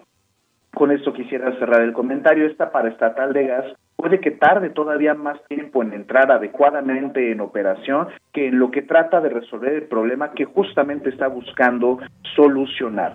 Hay que darle también juego y partido a la COFESE y en su caso a la Secretaría de Economía para poder ver las prácticas económicas leales o no de estas gaseras y brindarle así un mejor servicio a las y los mexicanos. Bien, pues seguiremos hablando de ello posteriormente. Y por último, en un minuto, Javier, el estado de la seguridad en México, un tema que en el que se insiste, nos preguntamos cómo va esta estrategia. ¿Son fiables los datos ofrecidos por el gobierno desde tu punto de vista? Me parece que siempre tendríamos que confiar justamente en los datos que se nos presentan y no necesariamente desde los datos ofrecidos por comunicación social sino que lo que tenemos que explorar es lo que aparece en el Secretariado Ejecutivo de Seguridad Pública del propio Gobierno de México a cargo de la Secretaría de Seguridad y Protección Ciudadana y por supuesto, ya que salgan eventualmente las nuevas encuestas del INEGI eh, relacionadas específicamente con el tema de seguridad, en este caso la ENVIPE. Como hemos podido ver en trabajos periodísticos de algunos otros medios y en este caso de los cuestionamientos de aquel periodista Jorge Ramos en esta última conferencia matutina donde decidió presentarse, pues vemos que hay algunos números disonantes dentro de las cifras que maneja el gobierno, pero tengámoslo claro, la información pública es la información auténtica y la sola mención en la conferencia matutina no constituye necesariamente la autenticidad plena. ¿Por qué? Porque son los propios números enfrentados. No por esto apoyo plenamente lo mencionado por Ramos, pero sí vale la pena que como ciudadanas y ciudadanos verifiquemos a cabalidad los datos ofrecidos por los diferentes secretariados técnicos del Gobierno de México, puesto que en específico la reducción de homicidios dolosos o delitos de alto impacto sí podrían llegar a ser cuestionables. ¿Por qué? Porque no se trata solamente de la reducción en números absolutos, sino ver esto medido en tasas y sobre todo de manera regionalizada. La violencia en México se presenta no tanto por municipios o localidades, sino por regiones en el país. Los estudios de violencia son tema que requiere mucha mayor discusión y profundidad. Bien, pues Javier, muchas gracias por haber estado con nosotros en este, en este día viernes. Nos escuchamos en 15 días, te escuchamos en este espacio. Muchas gracias. Muchísimas gracias, Deyanire, para todo nuestro amable auditorio. Cuídense mucho y que tengan un excelente fin de semana. Igualmente tú. Y bueno, pues nos vamos ahora a Melomanía RU con Dulce Wet. Melomanía RU.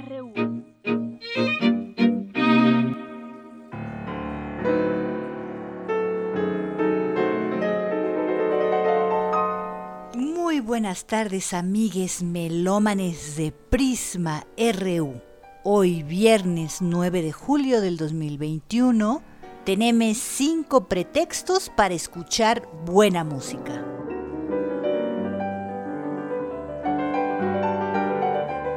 Un día como hoy, falleció Juventino Rosas hace 127 años, creador del Val sobre las olas. Un día como mañana, celebramos 126 años del nacimiento de Karl Orff, compositor y educador musical alemán, conocido sobre todo por su cantata Carmina Burana. Tenemos el fallecimiento de George Gershwin hace 84 años.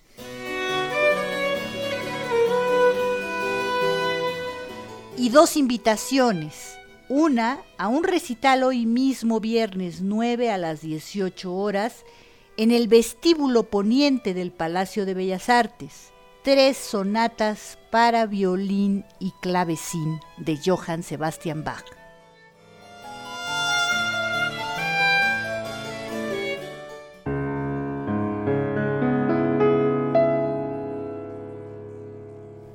También tenemos la invitación de Alberto Cruz Prieto al recital este próximo domingo 11, pasado mañana a las 11.30 horas, en el Salón de Recepción del Museo Nacional de Arte.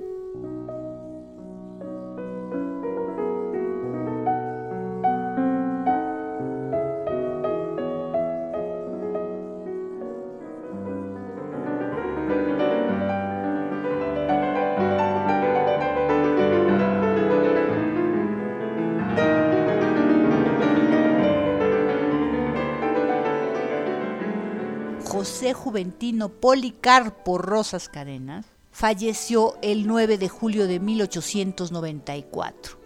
Él nació en Santa Cruz, Guanajuato, Rosas. Comenzó su carrera como músico callejero, tocando en bandas de música de baile. A finales de 1880, Rosas ya era miembro de una banda militar y en 1891 trabajó en Michoacán. Su obra más conocida es Sobre las olas, se publicó por primera vez en 1888.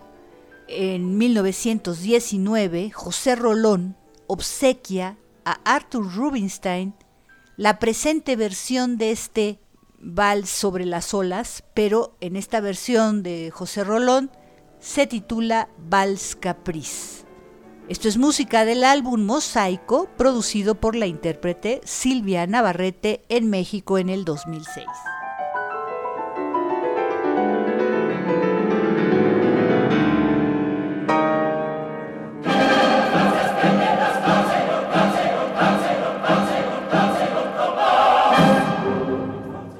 Karl Orff nació el 10 de julio de 1895.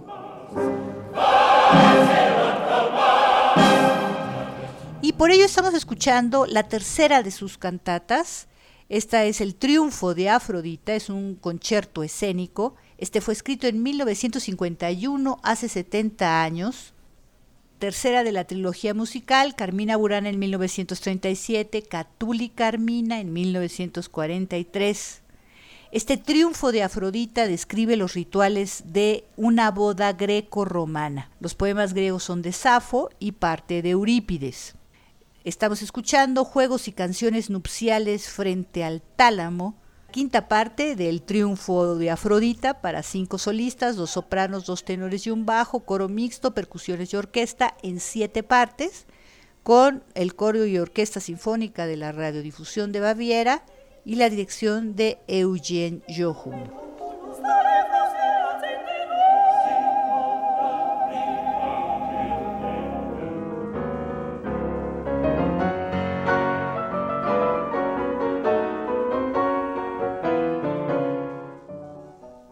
George Gershwin falleció el 11 de julio de 1937, hace 84 años. Él mismo escribió uno de sus primeros recuerdos musicales que se remonta a la edad de seis años. Dice él que estaba parado afuera de una sala de juegos por un centavo, así se llamaban, escuchando una melodía en fa que era interpretada por Rubinstein en un piano automático. Este fue uno de los primeros contactos que hizo Gershwin con la música y por ello estamos escuchándolo a él mismo con rollos de una pianola grabados en 1925 y 1927, música del álbum Gershwin Plays Gershwin de Piano Rolls, volumen 1, los rollos de 1933, editado en 1993 en Estados Unidos por los sellos Electra Nonechug y Warner Music con el propio compositor George Gershwin en la pianola.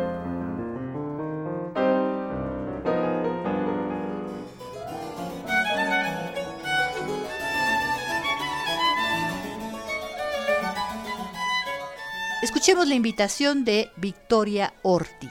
Buenas tardes, amigos melómanos de Prisma RU. Soy Victoria Orti Pastor, violinista.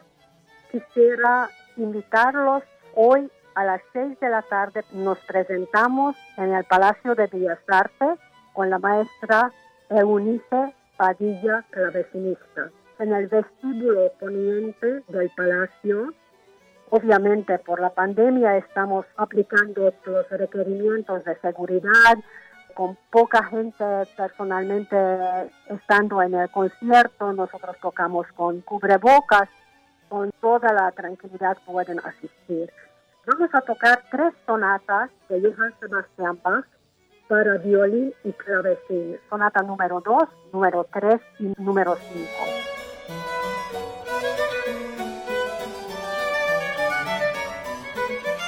Estas obras están escritas en la forma de trío sonata. Cada sonata está compuesta con cuatro movimientos. Normalmente los movimientos son lento, rápido, lento, rápido. Se asemejan a las sonatas de pieza, ese es el formato. Trío sonata significa que son tres voces independientes y la parte de bajo que está tocando la mano izquierda de la maestra en el clavecín esto se podría incluso reforzar con una viola gamba. Hoy mismo, viernes 9 de julio, a las 6 de la tarde, vestíbulo poniente del Palacio de Bellas Artes a las 6 de la tarde. Muchas gracias.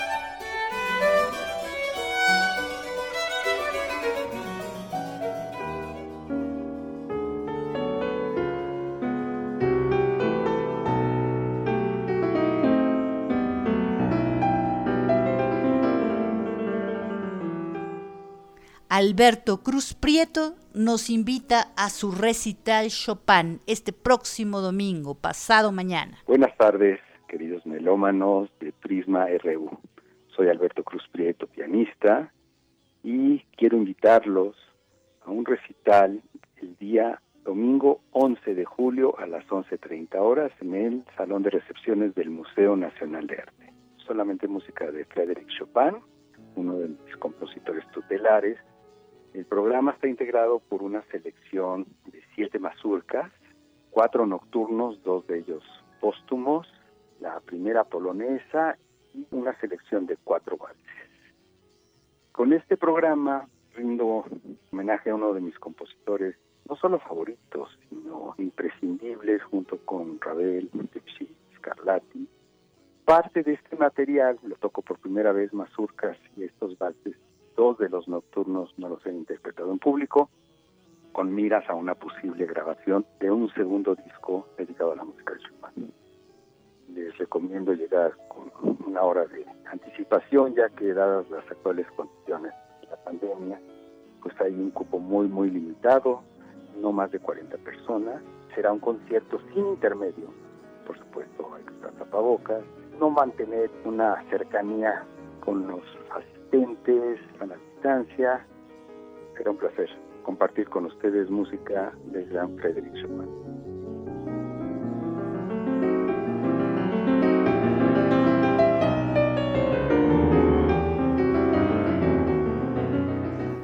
Y hasta aquí Melomanía de hoy viernes 9 de julio del 2021. Muchísimas gracias por vuestra atención. Que tengan un excelente fin de semana, un buen descanso y nos escuchamos muy pronto. Hasta la próxima.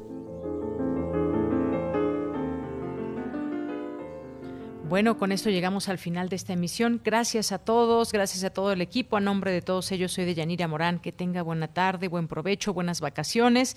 Eh, la siguiente semana estará el programa grabado, tenemos mucha información. Y la siguiente semana mi compañera Virginia Sánchez. Y pues nos vemos hasta después. Pásenla muy bien. Gracias y muy buenas tardes.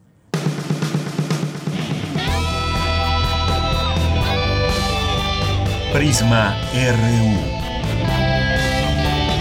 Relatamos al mundo.